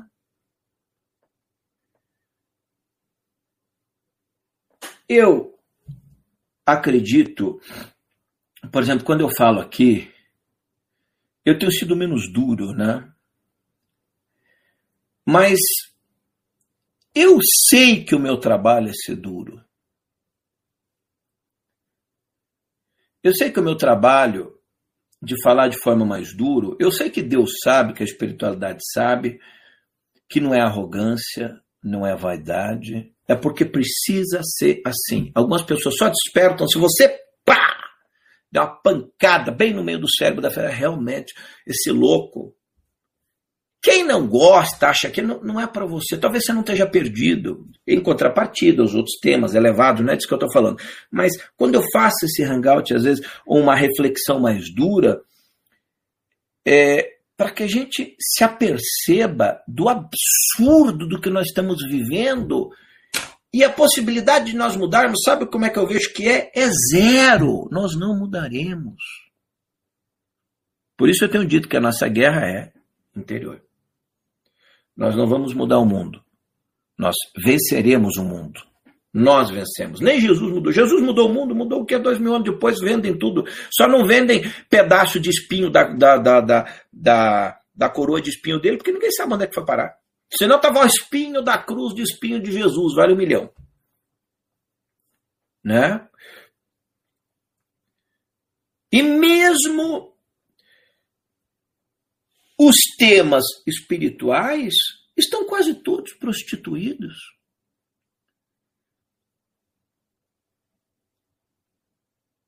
Eu sou cristão, eu estou com uma, uma estrela de Davi aqui agora, mas eu sou cristão. Meu último livro fala muito do budismo tibetano. Toda a minha admiração pela é, história dos profetas hebreus, pela história de superação do próprio atual 14 Dalai Lama. Contra esses, eu sou cisco para falar. Contra os verdadeiros mestres do Oriente, da Índia, né? É, os verdadeiros avatares da espiritualidade. Agora, sinto muito se o que a maioria de vocês chama de avatares, eu reconheço como mensageiros do engano. Não posso fazer nada. Que a sociedade, eu digo vocês, o mundo, né, a sociedade, é porque o guru não é picareta. Você é mensageiro do engano. Ah, mas ele recebe tanta mensagem espiritual positiva, sai para quê? Tem mensagem, vai ver uma mensagem de Jesus, do Sermão da Montanha. Ah, judeu, pega uma fala lá do livro de Provérbios. Eu sou budista, compra o livro do Dalai Lama atual, os ensinamentos aí, vai estudar os ensinamentos, o, o caminho da iluminação de Buda. Tem um conhecimento robusto eu sou espírita. Vai estudar os ensinamentos de Kardec, que eu sou fã de Kardec. Não espíritas de hoje. Com exceção de duas ou três que eu, que eu já citei aqui. Né? O resto é igualzinho religião católica, evangélica, não tem esse papo de que o espiritismo é ciência, isso é conversa mole para boi dormir. Para cima vocês podem enganar o gado. Aqui, a massa crítica pensante, o buraco é mais embaixo. Enquanto Deus me permitir, eu falarei. Ah, mas tem que respeitar com todo respeito. Isso não tem a ver com respeito. Como é que as trevas tentam calar você? Que você tem que ser humilde, você tem que respeitar. Eu sacrifico criança. Não, você tem que respeitar. Você tem que. Você não pode falar nada. Eles vêm calar, que eles sabem que do ponto de vista do conhecimento e da verdade eles não conseguem duelar, então eles tentam calar você, dizendo que é arrogância, que você tem que respeitar. Não, ninguém está desrespeitando. Ninguém desrespeita ninguém. É, você fala na medida daquilo que você vê, explica e pontua. É por isso, é por isso, é por isso a mentira está aqui, a manipulação está aqui, a enganação está aqui, a, é, é isso ponto final a gente não puder fazer isso, acabou. Então não vamos escrever livro, vou montar uma chocolateria em algum lugar do mundo vou, vou mudar para qualquer lugar e acabou. Né? Então, assim, é, massa crítica, que eu brinco aqui no canal, a gente vai construir uma massa crítica. Massa crítica, né? Ou uma conexão espiritual poderosa, não tem a ver com instituições. Esse é o primeiro passo. Você só constrói uma massa crítica pensante quando é você e Deus. Você e o Cristo. Não, eu sou espírito, só porque o espírito é cristão. Eu vou basear o meu estudo na obra de Kardec. E ainda assim, Kardec, Kardec não foi perfeito, mas eu vou basear o meu estudo lá. O máximo vou ler um Chico, vou ler um Divaldo, etc. E mesmo assim, eles não eram senhores da verdade final. Que até Jesus disse que não sabia o dia, a data. Veja bem, Jesus disse que não sabia a data do Apocalipse, mas eles sabem. Aí fica muito difícil. Eles que eu digo nessas áreas todas, né? fica muito difícil. Quando você constrói uma massa crítica, você começa a observar, né? Você começa a olhar essas, é, esses ensinamentos e você começa a perceber que tem alguma coisa errada. O camarada deflagrou a Terceira Guerra Mundial ontem, o cara aqui está dizendo que em 2050 o mundo vai estar tá pacificado. Se tiver uma guerra atômica, não só vai sobrar as baratas, que elas são imunes a uma guerra nuclear, né? Então, assim, é, o, né, eu estou para gravar um vídeo bastante elucidativo, que é a falsa paz. Com todo amor e compaixão, andei falando disso nesses vídeos, mas é uma reflexão que eu estou tendo há muito tempo, eu não vejo ninguém falando disso. Aliás, nunca vi que é a falsa paz que está sendo profetizada por grupos de nova era, esotéricos, místicos, alguns espíritas, alguns religiosos. É, eu, é um, vai ser um material, eu vou lhe dizer, top de linha para você. A falsa paz que estão pregando. Essa paz que está sendo pregada aí é a paz da era do anticristo, da era da besta. É não, não vem paz para o mundo. Jesus são palavras do Cristo. Não virá paz para o mundo, a não ser imposta por Deus. A humanidade não, terá, não pacificará a terra. Já expliquei muito isso aqui. Né? A humanidade não pacificará a terra. O nosso trabalho é, como disse Jesus, pacificar o nosso eu interno. Por isso eu tenho dito: não se faz justiça pela espada no mundo. Mas você não se cala. A nossa justiça não é a, justi a nossa justiça não é a da espada que corta pescoço. Isso era nas cruzadas. Hoje não.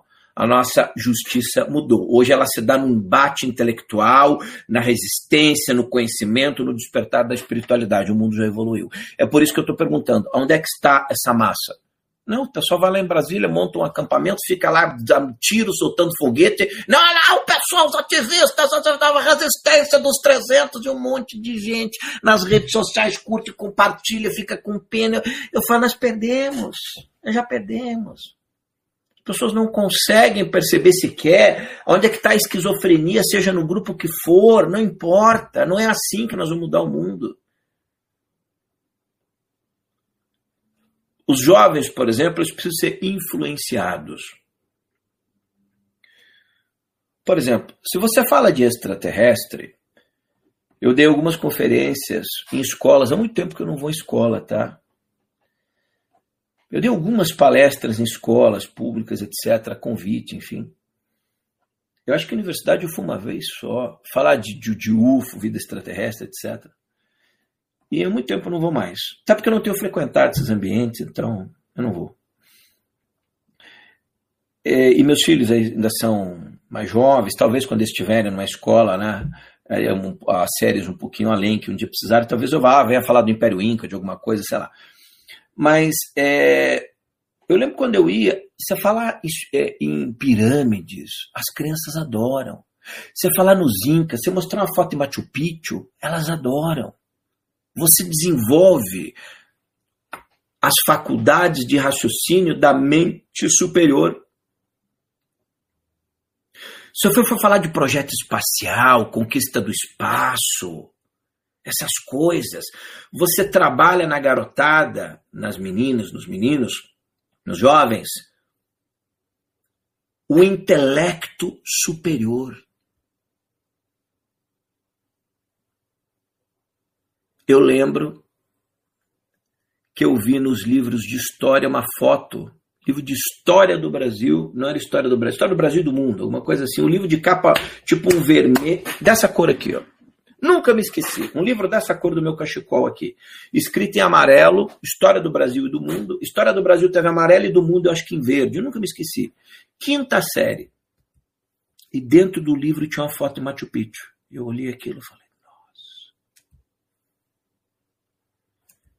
E o primeiro livro que eu comprei falava sobre vida extraterrestre. E aí, quando eu trabalhei, já contei essa história aqui, fui trabalhar na empresa de um tio meu.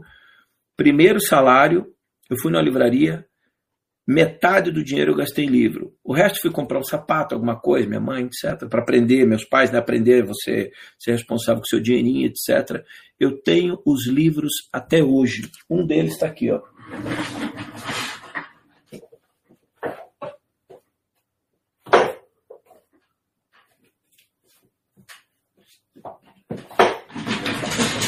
Verdade, um não, os três. Um outro mais grosso que ele já tá, tá aqui. Ó. Eu fui na livraria com o meu primeiro salário da empresa do meu tio. Eu comprei esses três livros aqui. Ó. A livraria nem existe mais.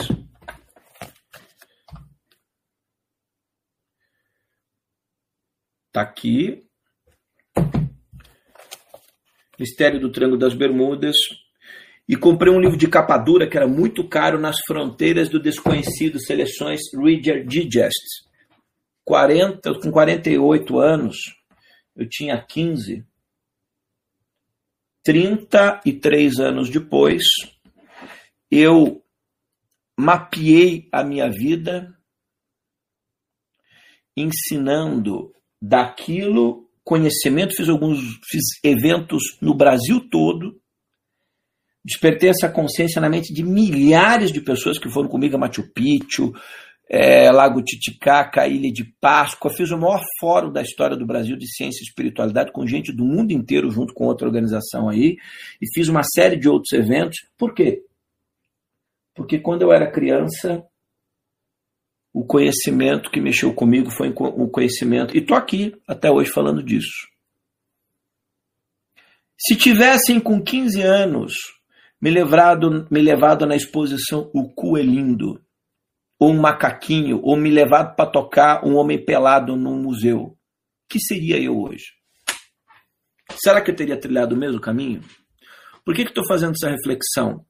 O grotesco e a sexualidade trabalham os instintos inferiores.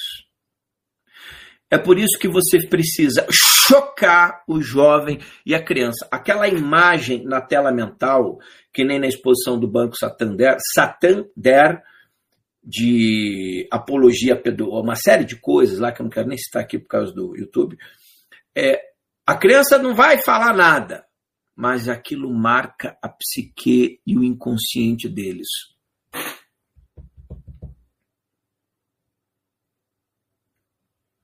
A gente adulto está mais preparado para lidar com essas coisas.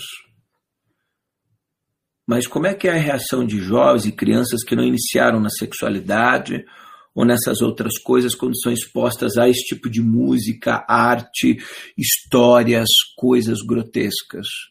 Nós estamos gerando, as crianças não têm culpa, um futuro incerto e de pessoas com gravíssimos problemas na psique.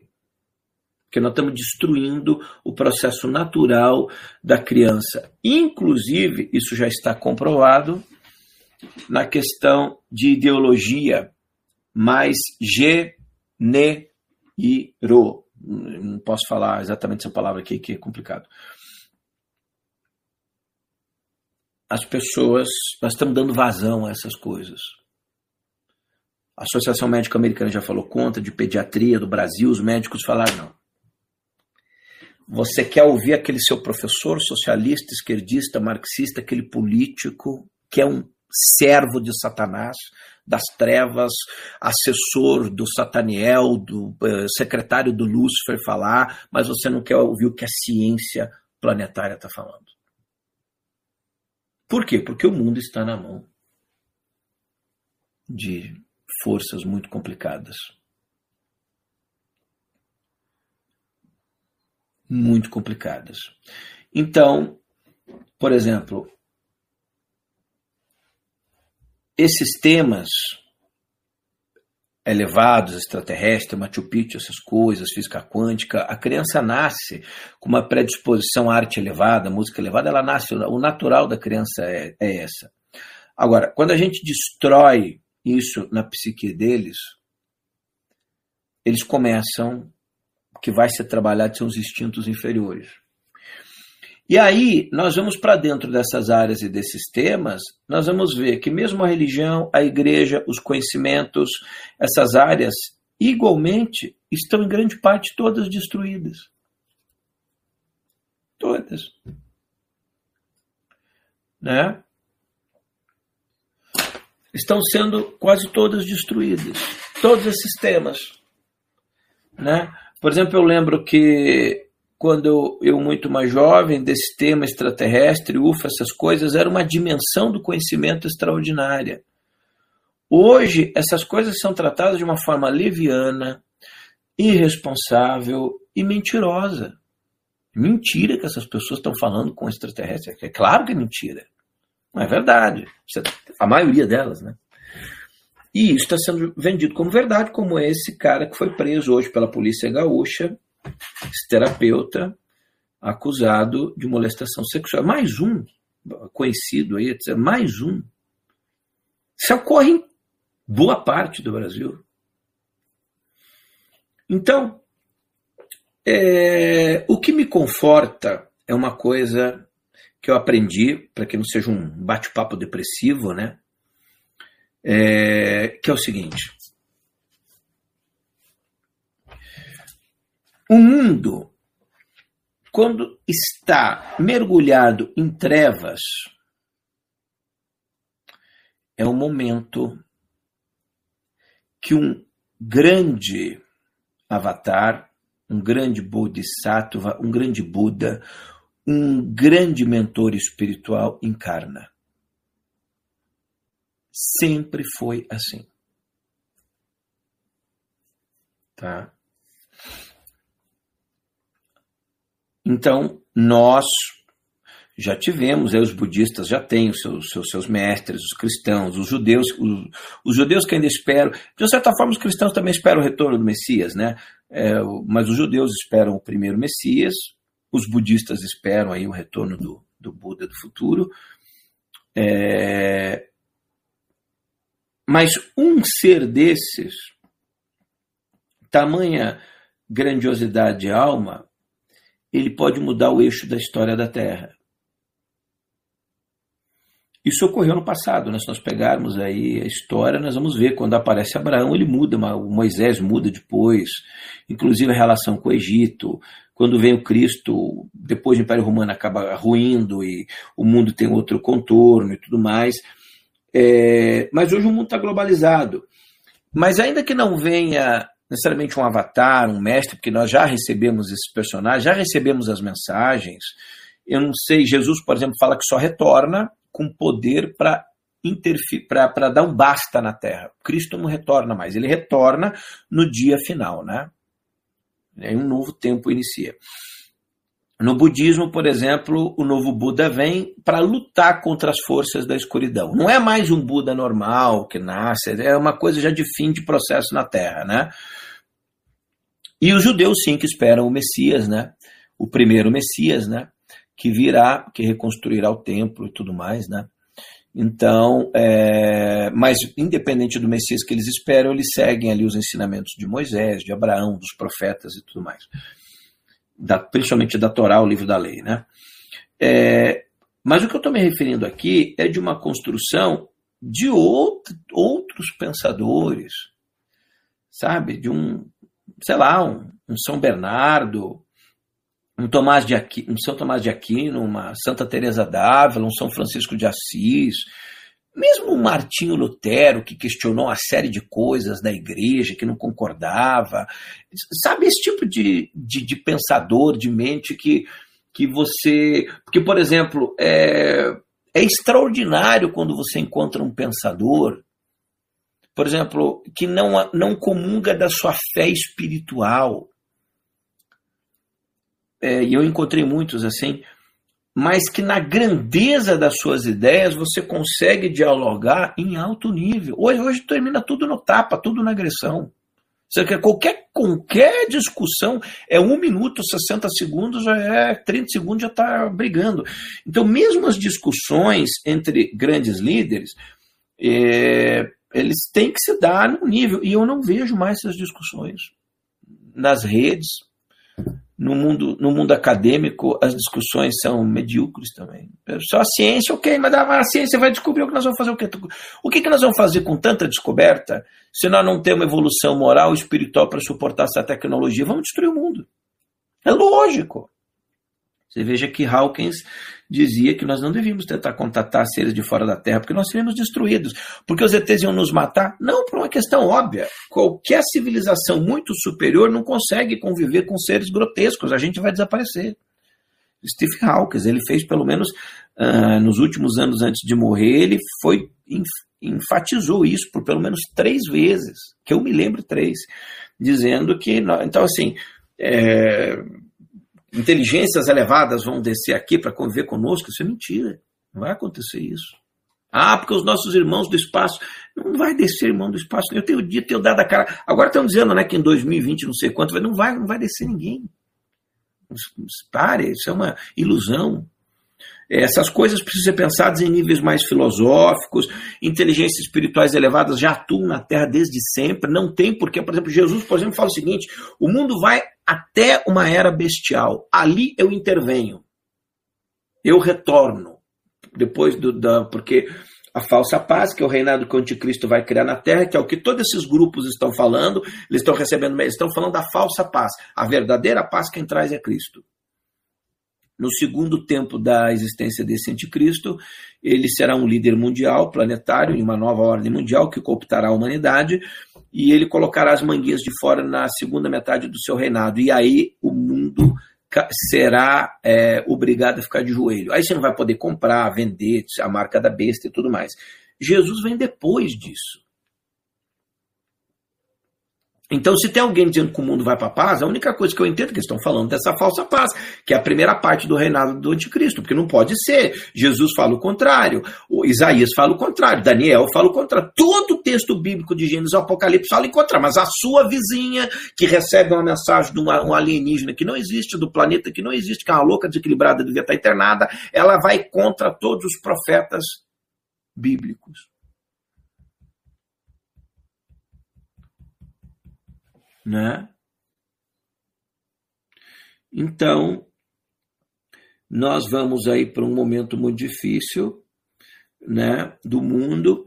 Temos que é, preservar nossa alma, nossa sanidade interna, é, deixar de esperar no mundo, nós devemos estar no mundo, acreditar, mas a esperança do cristão é a, a promessa.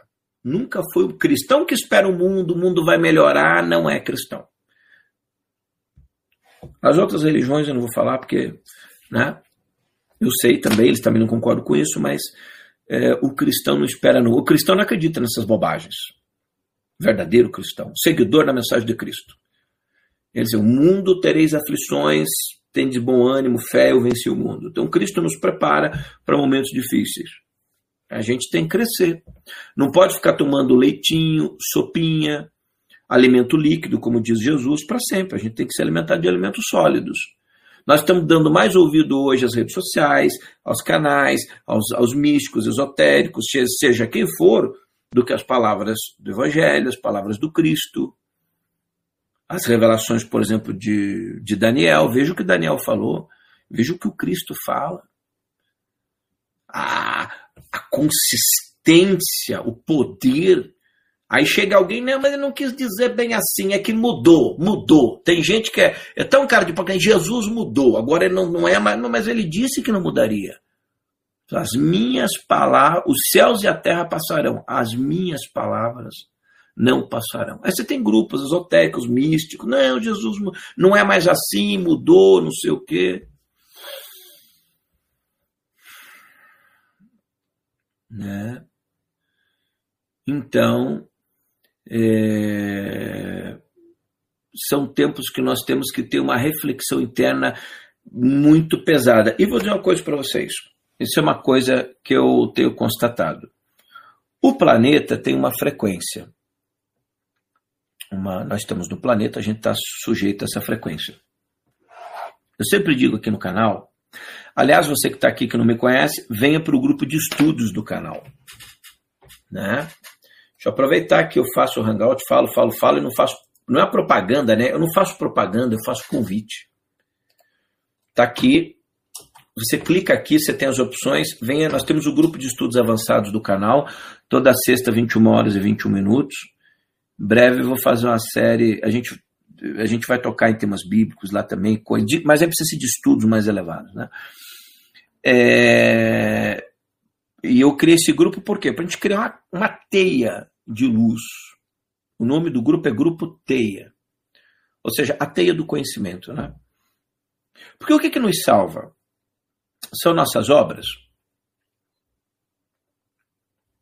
Não. Não são as obras. É a caridade? Não, não a caridade não nos salva. Ah, não, mas aquele grupo religioso que eu pertenço diz que é a caridade, eles estão errados. E quem fala isso é Paulo, apóstolo Paulo. Eu, eu fico com o apóstolo Paulo. Né? A, a salvação é dom de Deus, para ninguém se, que se glorie. Né? Então, assim, a salvação é dom de Deus. Mas não significa, por isso, que nós não podemos nos instruir, crescer em conhecimento, porque é o mandamento de Jesus, crescer a estatura do varão perfeito. Só para que as pessoas entendam, né? Que às vezes fica confusão, não é porque você está falando criar grupo, estudar se é a graça que nos salva. Não, é verdade, a graça que nos salva. Mas é, é, um, é, um, é um mandamento, não é, não é mandamento, mandamento e, e indicação é diferente. É um pedido de Jesus, crescer a estatura do varão perfeito. Que a gente cresça em conhecimento, entendimento, sabedoria, né? Então nós criamos isso. Agora, perceba, a frequência mental do planeta está negra.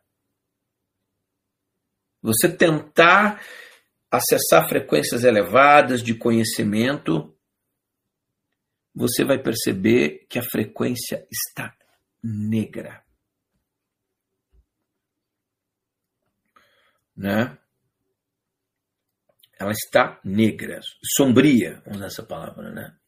Por quê? Porque o conhecimento que está reverberando na Terra só é idiotice. Isso vai gerando a frequência. Então você tem uma conexão, uma, uma conexão luminosa.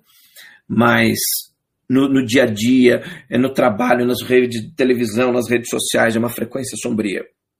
Aquilo reverbera, reverbera. E sem perceber, nós estamos conectados a maioria das pessoas nessa frequência de trevas, nessa frequência de medo, de pânico, de trevas do mundo. E é essa frequência que precisa reverberar para uma nova ordem mundial, para a instauração de, um, de uma era é, luciferiana, bestial.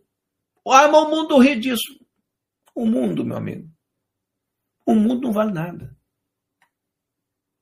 O mundo não vale nem o que come. Se dependesse do mundo, o mundo não vale nada.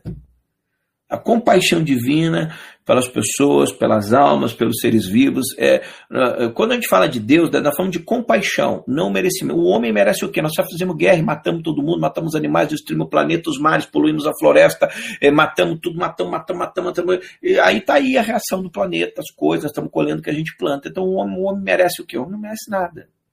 Não é que não tem pessoas boas, tem, mas o grosso da humanidade não merece. Só produziu guerra e morte e insanidade.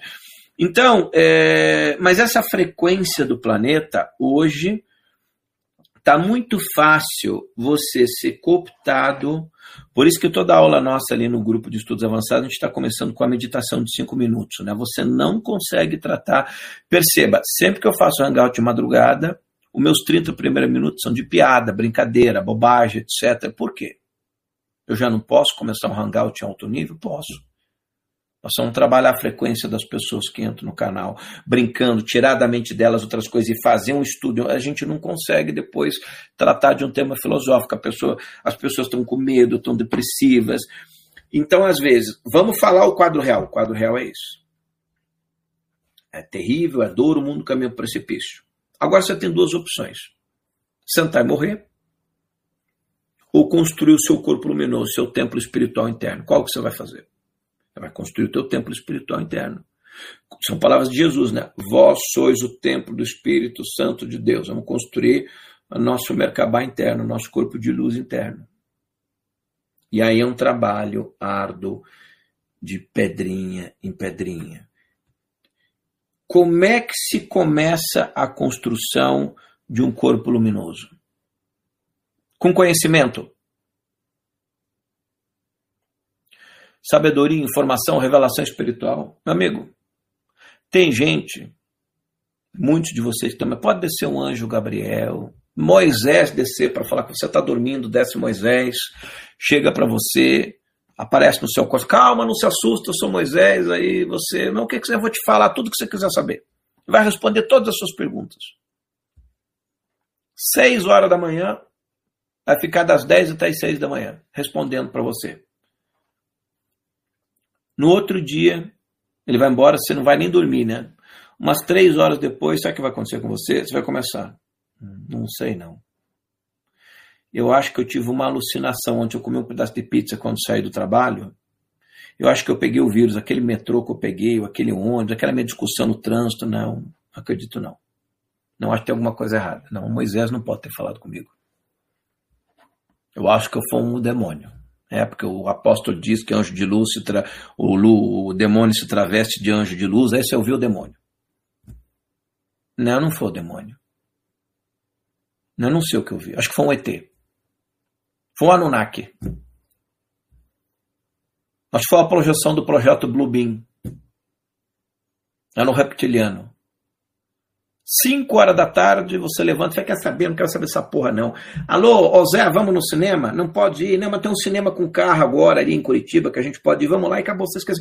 Você, o seu intelecto, a sua mente, a sua consciência, o seu espírito pode descer o anjo top das galáxias para galáxias lhe revelar o que você quiser. Sabe qual é o resultado prático da sua vida nisso? Zero. Você não tem suporte, preparação e condições e massa crítica para entender aquilo e colocar em prática. Porque depois que ele te revela alguma coisa e fala alguma coisa, você não pode mais continuar sendo quem você era. Quem recebe um conhecimento assume responsabilidade. Isso é uma lei cósmica, espiritual e universal. Você pode dizer que eu não sabia, era ignorante, soube, você tem que mudar. Então, se um anjo desse, seja quem for revelar para você, não adianta nada. Ou seja, a construção de uma alma, de um espírito, antes de informação, antes de conhecimento, antes de querer falar com o espírito, com o anjo, com o arcanjo, receber revelação espiritual, ela passa por um processo chamado desconstrução. Essa é a palavra mais importante. Vou repetir. Essa é a palavra mais importante dos buscadores da espiritualidade.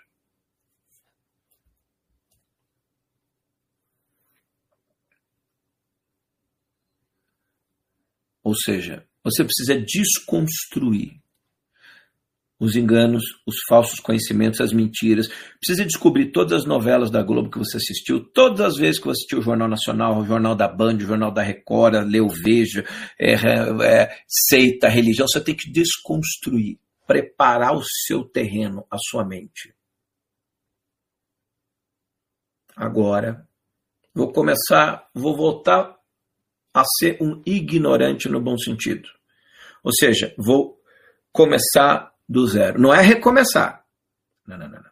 Você vai começar. Você deleta tudo, vou começar de novo. Recomeçar, tudo bem, mas recomeçar significa que você pode manter. Ah, não, mas eu vou recomeçar, vou manter o de bom que eu aprendi. Não, não, não, não, não, não, não, não, não, esquece tudo. Começa do zero.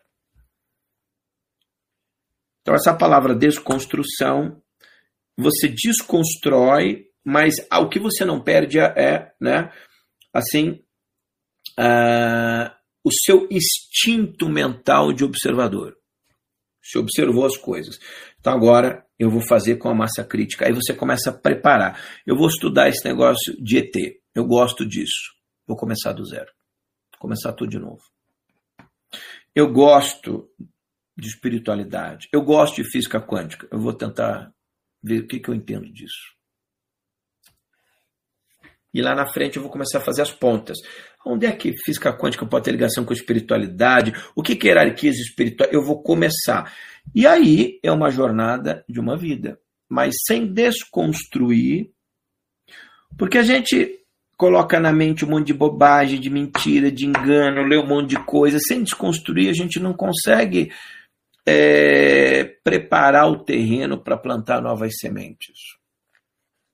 Eu não estou falando verdades eternas. Verdades eternas são ilusórias. Verdades eternas é Deus é verdade eterna, o amor é uma verdade eterna. É, a maioria das coisas não são verdades eternas, são verdades aparentes. Ah, quem está nos visitando é uma verdade aparente, você não sabe a realidade final disso. O que, que ocorre com o espírito depois da morte? A gente sabe algumas coisas, mas efetivamente o que ocorre na dimensão lá na frente, ninguém sabe. Então você nunca vai ter uma resposta de verdade final. Você vai ter uma resposta que é verdadeira, mas é aparente, é até onde você pode suportar entender. Porque veja, nós temos um cérebro tridimensional, vivemos num mundo tridimensional, um universo tridimensional, pensamos de forma tridimensional. E não sabemos que temos consciência. Consciência não está conectada ao corpo físico. Achamos que o que nós aprendemos está no nosso cérebro, está dentro da cabeça. É mentira, bobagem, não está aí. Está na consciência. Informação é não local, são das grandes descobertas da física quântica, conectada a essas outras áreas de descobrimento que estão aí. Ela é não local. Informação é não local. Ela não está no cérebro. Ela, ela fica em outra região. E isso não morre. Então, nós vamos começar a ativar a nossa consciência. E aí, é, para ir finalizando esse bate-papo, 90% da humanidade. Eu já fui mais bonzinho, mas a verdade é que eu não queria exagerar, mas 95% da humanidade atua a nível instintivo. É um instinto. Instinto de sobrevivência, medo, pânico, comer, sexo. É, é um instinto, o eu básico, o eu inferior, é um instinto. 95, 96, 97% da humanidade atua assim. Mas até exagero, mais, né? 98% da humanidade atua assim. Um, vamos, vamos por aí 90 e poucos por cento, né? 96, 97%. 2, 3%, por, é, 3% 4%, vamos colocar aqui que 96% atua a nível de instinto. 3,99% atua a nível cerebral. São pessoas inteligentes. Cérebro desperto. Cito o nome de um exemplo desse, o cara que fez a bomba atômica. Ah, mas matou milhões de pessoas. Eu não estou dizendo que são espiritualizados, eu estou dizendo que são inteligentes. Os maiores diplomas de PhD na Segunda Guerra estavam na Alemanha nazista. A tecnologia deles estava 20, 30 anos à frente em tudo. Quem criou a física quântica? Um físico alemão. Von Braun, diretor da NASA. Os principais físicos no projeto espacial americano, nazistas, alemães, perdão, que eram ex-nazistas, né? Os principais físicos no projeto espacial russo, na cidade Star City, cidade das estrelas na Rússia, onde nasceu o projeto espacial russo, alemães. Então não tem nada a ver com espiritualidade. Conhecimento, cérebro, cerebral. 0,1% da humanidade atua a nível de consciência. Agora presta atenção numa coisa. Esse 3,99 domina o 96%. É o Bill Gates, é o George Soros, é o Sheik não sei da onde, é o líder não sei, é o eles dominam o planeta. É as 11 famílias da aristocracia europeia, europeia são os Rothschilds, são esses grupos do o grupo nos Estados Unidos, da Coruja, do Bohemian Group, né, os maiores. Né, zero, é, são 3,99.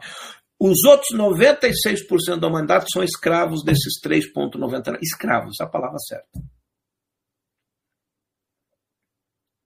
E 0,1%, talvez, é hipotético, atua a nível de consciência. Agora, presta atenção numa coisa. A nível de consciência é aonde você jamais será cooptado. Então, o 3.99 precisa impedir que as pessoas despertem a nível de consciência. Porque elas precisam ter o 96% da humanidade como escravos, consumindo. Compre, compre cheeseburger. Refrigerante mate, mata, tome refrigerante. Bebida mata. Toma aquela cervejinha gelada. Quais são as maiores fortunas do mundo, no brasileiro? Está ligado ao álcool, droga, mata. Comida, indústria da comida, alimento mata hoje. Quase você não tem mais quase alimento natural. Sapato, tem 500, compre sapato. Eu não vou usar, compre, troca o celular, mas eu troquei no troque o seu celular. Você assiste televisão, programação, tudo programação neurolinguística subliminar hoje, né? Compre. Você não precisa, cartão de crédito, história até. Esse 3,99 precisa que você não desperte a nível de consciência, porque aí você continua manipulado. Quando você desperta a nível de consciência, o seu eu não é mais cooptável. Você despertou, você já é um Buda desperto um, um mini Buda, vamos dizer assim, né? Então você vai comprar o que precisa, você vai buscar a informação que deseja, vai pesquisar e vai estudar. Vou perder uma tarde aqui, três, quatro horas, eu preciso entender um tema. Estão falando muito nesse negócio, não sei do que, você vai atrás, pega uma fonte, pega, você vai atrás. Você não acredita em qualquer pessoa. Você vai assistir o meu Hangout e vai falar assim: eu gosto do Hangout do Jacomite, mas eu não aceito o que o Jacomite fala. Eu estou ali com ele para pensar grandes temas. E aí ele fala umas coisas que eu não sei, eu vou pesquisar, vou estudar aquilo. Então você se torna uma espécie de Buda desperto nessa terra. A sua consciência espiritual passa a aflorar. Quanto mais aflora, mais você vive pela consciência, menos você é escravo do mundo. Mais você se distancia do mundo, ainda que você viva no mundo. Menos coisas do mundo você usa, mais você entende o véu de ilusão e de maia que cobre a humanidade, e mais você entende que não pode mudar essa roda de Sansara, porque ela tem egrégoras poderosas que a mantém girando. Então você se torna um instrumento de iluminar o seu templo, a sua igreja interna, e o seu templo espiritual interno aceso, ele muda outras pessoas por inspiração. Não mais por argumento. Argumento atinge o cérebro das pessoas ou o instinto. As verdadeiras consciências espirituais não inspiram outros argumentando, nem com conhecimento muito menos o instinto inferior. Esses são cooptáveis, podem até ser enganados.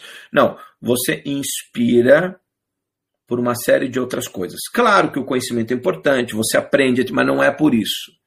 Você percebe que aquela pessoa, poxa, aquela pessoa fala, ressoa comigo. Ela tem um comportamento, uma atitude, o que eu posso ver, né? É, isso tem a ver com o meu caminho. Então você, por inspiração, é como Jesus. Jesus passava, claro que curava, etc. Mas é como se ele é, irradiasse uma outra frequência, você passa a irradiar uma outra frequência luminosa e você inspira pessoas. E aí você fala com a consciência das outras pessoas. Né?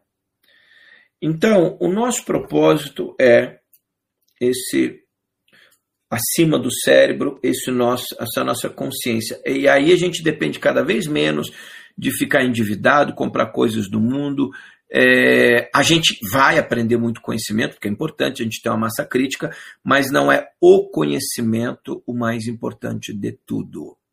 É, aí vai ser o amor, a compaixão. Aí nós entramos nos atributos dos grandes bodhisattvas, dos grandes avatares. Eles não inspiram por conhecimento, eles inspiram por amor, por compaixão, por irradiação luminosa, sublime, uma série de outras coisas. Ainda que eles tenham conhecimento e tudo mais, mas o que mais inspira nos outros são outros, outras coisas, tá?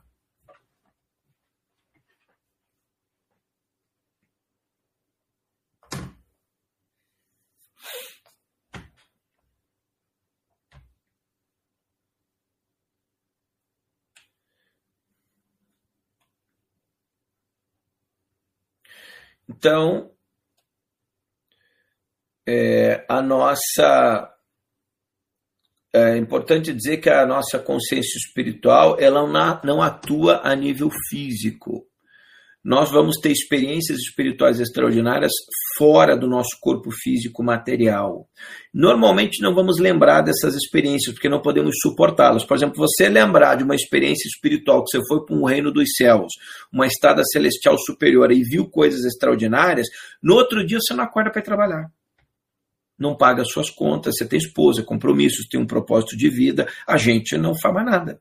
Não tive uma experiência espiritual, depois eu acordei, eu estava num, num, palácio celestial, eu, era perfeição, era luz, não tinha político, não tinha trevas, não tinha é, imprensa, comunicação, vírus, eram, eram todos irmanados num projeto luminoso, era uma estada celestial, eu fui para lá, sentei numa sala em cristal, não sei o que, veio um ser, falou as coisas para mim, não não, vai, ter, vai morrer de depressão. Ou seja, o apóstolo, apóstolo Paulo teve uma experiência dessa e ele falou: Olha, eu conheço um camarada aí, era ele mesmo, né? Que teve, foi, visitou o terceiro céu. Eu não sei se ele foi em espírito, em corpo físico, eu não sei. Mas ele viu coisas tão extraordinárias que, né, que, que não é permitido falar, é, é impossível. Ele ficou tão extasiado. Ele, apóstolo Paulo, ele já tinha tido uma experiência com Jesus, né? No caminho de Damasco etc. Presença espiritual do Cristo aparece para ele, já era uma pessoa preparada. E ainda assim ele se põe nesse dilema, não posso nem falar o que eu vi lá. Então, nós vamos ter essas experiências. Ainda que a gente não lembre, nós vamos perceber uma mudança de comportamento na nossa vida, porque a consciência espiritual ela vai armazenando conhecimento elevado, em acordo a nós vamos ficando mais preparados, ela goteja como se fossem insights na nossa vida. E o que, que nós vamos perceber? Você já não tem mais vontade de algumas coisas. Sabe aqueles seus amigos? É legal sair com amigo, tudo, mas chega uma hora, é, é, sabe, só de beber, voltar bêbado e vomitar em casa, ter diarreia, desinteria e trabalhar com dor de cabeça, uma hora aquilo começa. Você faz as coisas do mundo, etc., mas você começa a perceber que aquilo não, você está passando por uma mudança interna, você não sabe explicar. Você começa a querer ficar mais sozinho e você se sente bem sozinho.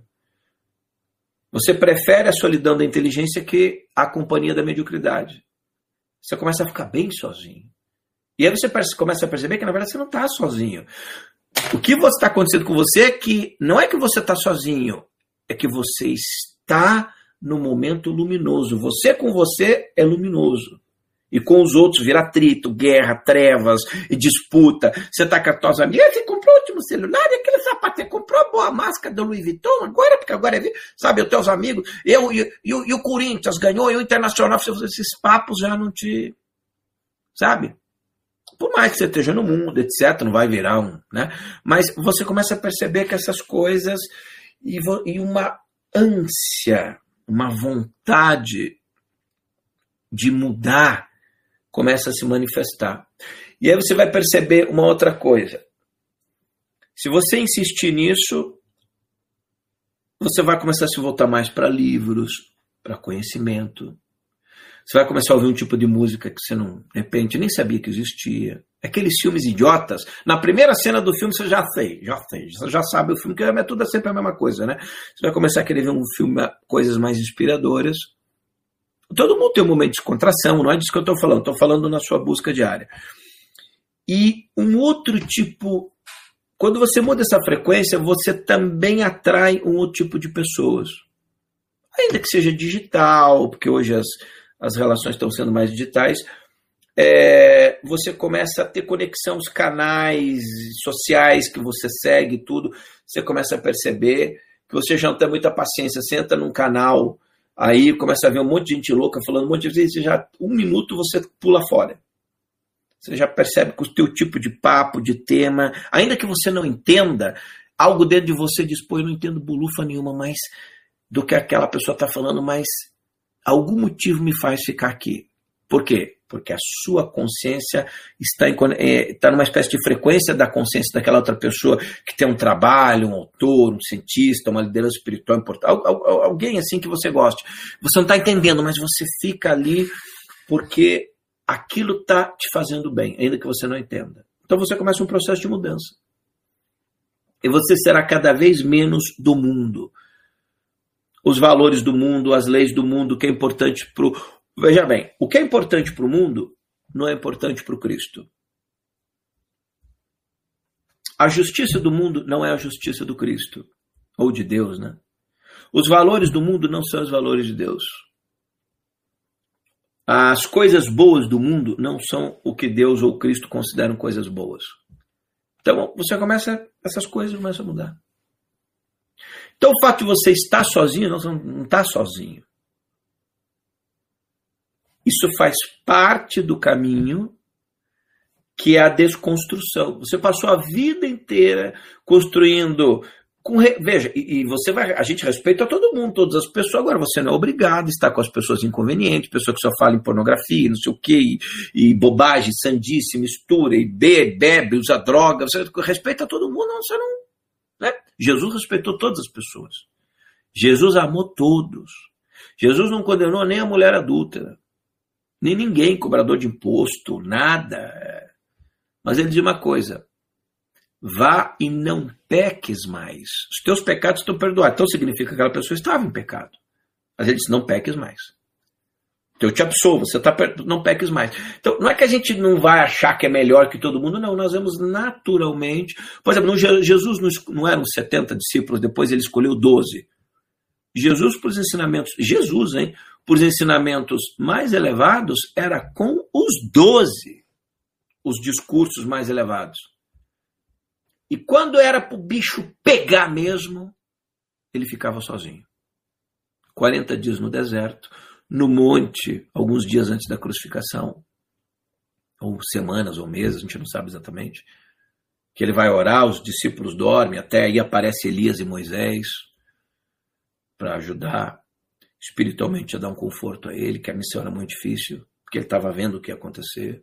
Mas ele passa, e aí o dia até disse, né, Jesus era solitário, porque os apóstolos não entendiam ele. Ele falava, falava, e depois já estou cansado com vocês, vocês não entendem. Né, um, um, não acreditava, Tomé, os outros fugiu, Pedro traiu três vezes, né? era complicado. Então Jesus era uma pessoa, ele era sozinho para o mundo, solitário, vamos dizer, para o mundo.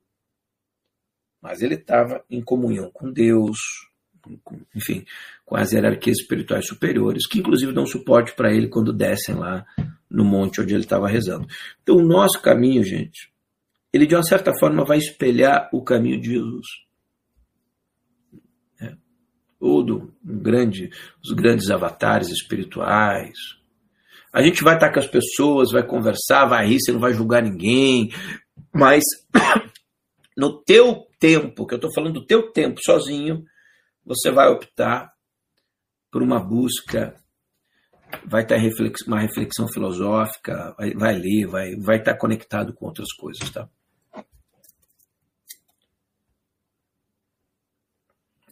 Bom, já está tarde, né?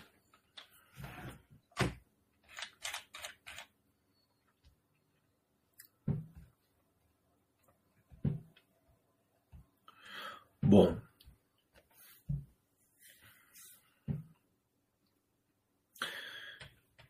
uma reflexão aqui filosófica, né, depois que a gente falou, isso tem a ver com todos esses temas que eu falei do Sol Negro. As ordens esotéricas, os conhecimentos ocultistas, por mais poderosos que sejam, levam os homens a produzir aquele tipo de coisa como produziram lá. Conhecimento leva a igreja a fazer inquisição. Os, os, os alemães fizeram o Terceiro Reich. As ordens fazem loucuras então, o conhecimento, em última instância, é importante, mas ele precisa estar na mente de pessoas preparadas. Senão, o mundo está aí os falsos mestres, os molestadores, os falsos gurus esotéricos, tudo, sabe? Todo mundo quer ser guru, todo mundo quer ser admirado, todo mundo quer. Nós temos. O, o, o, o ser humano tem síndrome de Lúcifer. Ele quer ser adorado. Ele quer ter curtida. Ele quer ter compartilhado. Ele quer. Sabe, eu não quero ter curtida, eu não quero ter compartilhado. Tanto é que só agora que eu fui falar ali para vocês: olha, venham para o grupo de estudo, porque a gente está no mundo, precisa gerar conteúdo, manter um canal, conhecimento, tudo, né? É, até hoje, por exemplo, eu fiquei dois anos e meio de tantas pessoas pedirem a área de membros do canal, eu abri. Há quanto tempo elas pedem para é, é, montar uma livraria? Todo mundo tem livraria. Eu indico os livros, as pessoas compram. Eu nunca montei livraria. Só que pela dificuldade, às vezes, das pessoas montar, eu estou falando, uma hora eu monto. Porque eu tenho site, isso é fácil. Em dois dias a gente monta. Para vender produtos para as pessoas, não tem problema nenhum eu vender. A gente está no mundo, material compra quem quer. Mas, assim, o mais importante são as reflexões filosóficas. Né? Mais importante são as reflexões filosóficas, espirituais elevadas que a gente tem. Então a gente está no mundo, às vezes eu esqueço, né? Eu tenho que fazer esse exercício, né? Às vezes, por exemplo, os meus moderadores falam toda reunião que a gente faz. Hoje, eu não, hoje por exemplo, eu não falei. Vou falar agora, está acabando. Compartilhem, deem like, deixe uma mensagem. Por quê? Porque o, o, o canal é importante que tenha visualização.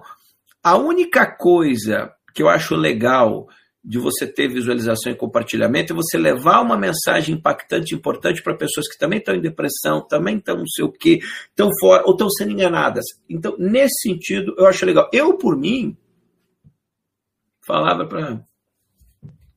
Tanto é verdade que eu entrei aqui quase uma hora da madrugada, não avisei ninguém, entrei, quem está aqui entra, a gente faz o bate-papo essas conversas mais elevadas, eu brinco de hora mágica, perto das três horas, é assim, para aquelas pessoas que por algum motivo a gente tá, mesmo o sol negro ontem não, era conhecimento, informação, etc. Aqui era reflexão, são coisas diferentes. Por isso eu até coloquei bastidores ali, né? Ou seja, o sol negro devia ser, na verdade, uma reflexão, né? Então, é legal que a gente faça, eu acho, esse tipo de reflexão filosófica. Não esperemos nada do mundo. Nós temos que ter os compromissos do mundo, que tem família, tem filhos, tem esposa, a gente mesmo, quantas a pagar, não é disso que eu estou falando. Mas o nosso compromisso primeiro é com Deus. Jesus, ele nos dá a chave mais importante é, de todas para a gente entender a nossa estada aqui. Ele fala assim: buscai em primeiro lugar o reino de Deus e a sua justiça, e todas as outras coisas vos serão acrescentadas. Essa palavra é poderosíssima. Eu sustento toda a minha existência até hoje em base nessa palavra. Está no meu livro, Noites Mágicas e Machu Picchu primeira página está tá lá esse trecho. Você busca em primeiro lugar o reino de Deus, a sua justiça. O que é o reino de Deus? Eu um dia falei que ia fazer um hangout desse. É muito interessante. A gente podia fazer um hangout sobre o que é buscar o reino de Deus. Né? É, é muito interessante. Não tem nada a ver com religião, igreja, é uma ciência avançada. Deus sustém os seus porque o diabo sustém os deles. As trevas, o mundo, a, essa ordem mundial sombria sustém, sustenta os de, do lado deles. Eles têm cada vez mais recursos, cada vez mais dominam nações, países, empresas, grupos, só o dinheiro, sexualidade que importa. Deus também sustém os do seu lado. Né? A gente não precisa crer. Ah, não, o dólar subiu. Nossa, vou entrar em crise. Ah, porque não desemprego? Se você está preocupado com o dólar, se você está preocupado com o presidente, com o país, olha, o país pode estar um colapso. Se você está com Deus, não é que você não vai passar por dificuldade. Existe um equívoco aí. Dificuldade faz crescer. Mas Deus sustentará, e se sustentará, não estou falando de dinheiro, comida, mas em todas as coisas, aqueles que vivem com ele em primeiro plano. Não vai faltar. Então não é crise, não é. Tem a passagem do, do azeite que nunca acaba, né? Que o profeta chega na casa da mulher, dá pouso para ele e olha, enquanto tiver aqui Deus, e nunca acabou a farinha para o pão, nem o azeite, é uma passagem muito bonita. Uma, uma hora eu faço uma série de passagens extraordinárias. É, meu Deus, é que essa hora da madrugada eu tô caminhando. Não era para me estar tá falando hoje, tá, gente? Ontem, ontem foi muito extensivo para mim. É, o profeta. Meu Deus.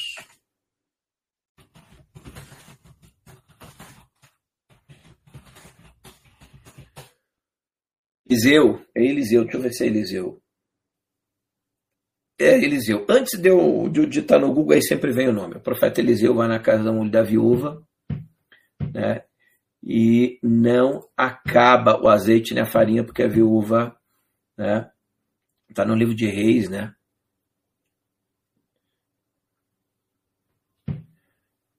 Aqui, ó. É, para fazer o bolo, o pão, o alimento, né? Porque assim diz o Senhor, Deus de Israel: a farinha da panela não se acabará e o azeite da botija não faltará, até ao dia em que o Senhor dê chuva sobre a terra. E foi e fez conforme a palavra de Elias, não Eliseu. É porque Eliseu fica, Elias vai, né? Um pouquinho antes ele cita Eliseu. Aqui é o profeta Elias. E assim comeu ela e ele e a sua casa muitos dias da panela a farinha não acabou, e da botija o azeite não faltou, conforme a palavra de Deus. Ah, isso é uma bobagem, eu já comento. Isso é uma história, uma ficção científica. Tá bom. Vamos imaginar que você tem razão. Se você tiver razão, é uma ficção. Muda alguma coisa? Não. Agora, olha o que é uma mente pensante. É verdade, se for uma ficção, não muda nada. Agora vamos fazer o contrário? E se for verdade, o que, que muda? Bom, se for verdade, muda tudo.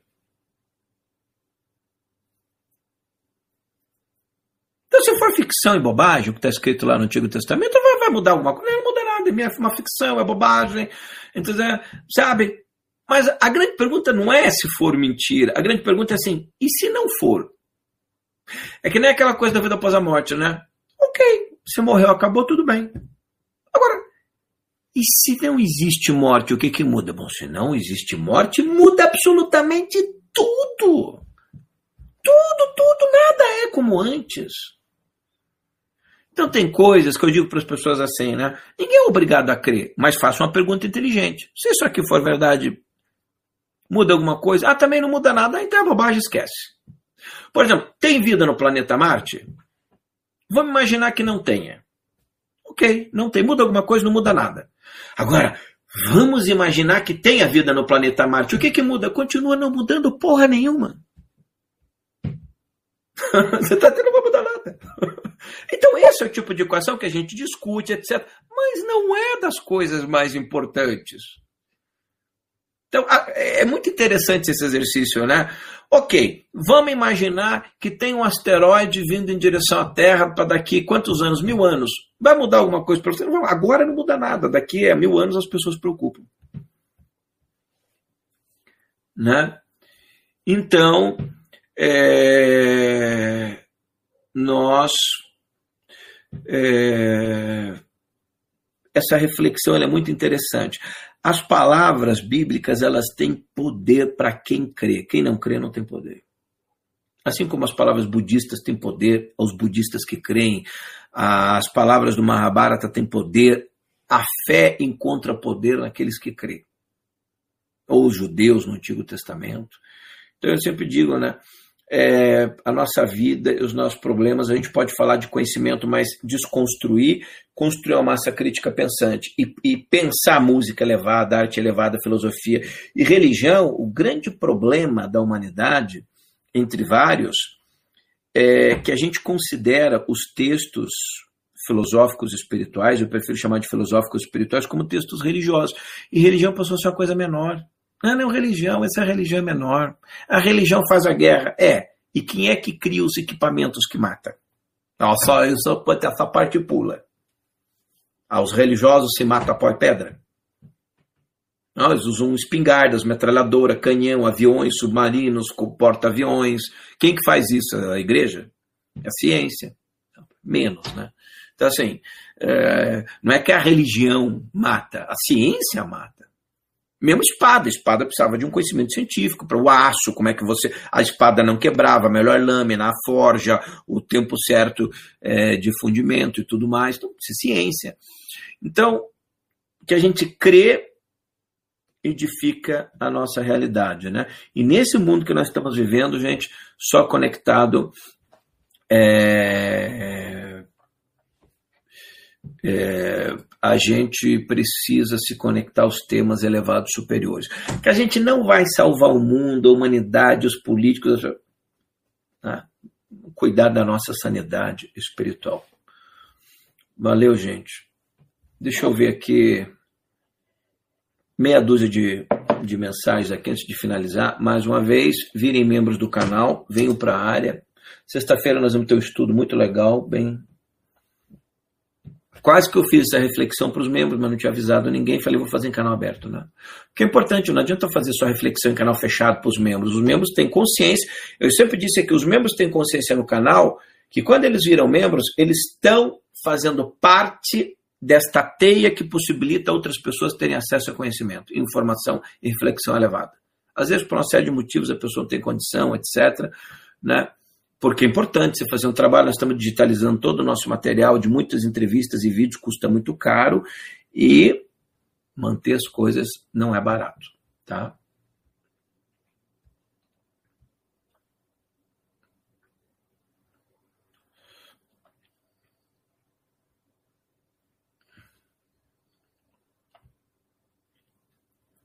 A Amazon está, está tirando venda de livros que não interessam, filmes que é melhor não serem vistos, está tudo dominado. É, e as livrarias todas faliram, Tati. Então, nosso futuro vai ser assim, vender, é, vender quem vai vender material, sendo um, as livrarias faliram quase todas e a Amazon se tornou a grande. Vai, todo monopólio é devastador para o ser humano, né?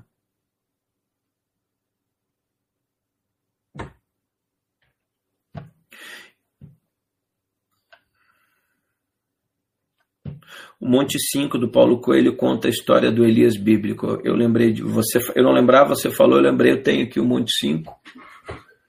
Né? Tá ali, ó.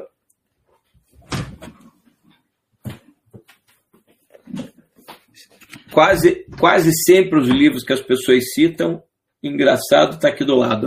Você fala, há muitos anos que eu não pego esse livro. Olha, acho que a última vez que eu peguei esse livro foi uns 20 anos atrás. Nem sei se é 20, quando é que ele foi escrito, mas foi há muitos anos. Nunca mais abri esse livro. 96. É, já faz mais de 20 anos. Eu comprei, deve fazer uns 15 anos de que eu abri isso aqui.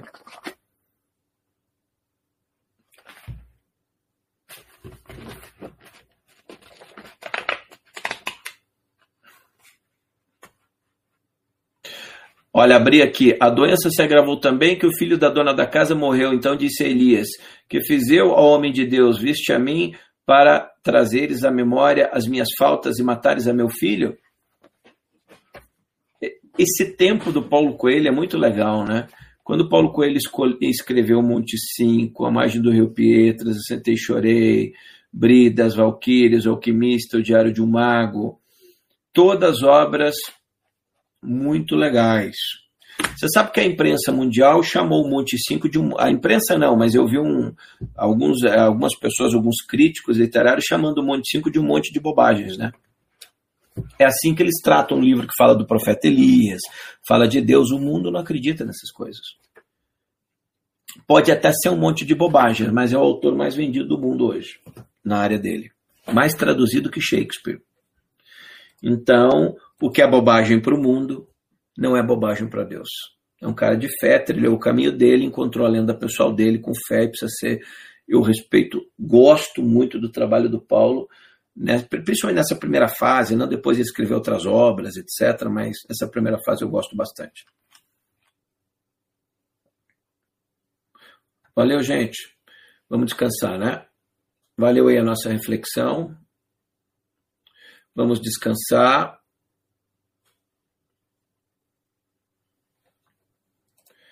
E essa semana, aula com membros, sexta, amanhã eu devo estar mandando o link para vocês, tá? Obrigado aos moderadores que tiveram aí. Bem tarde. Sejamos luz em tempos de esperança. E seguimos aí, deem dicas lá na comunidade do canal, naquela pesquisa que eu fiz lá, que tipo de série, temas vocês gostariam, tá?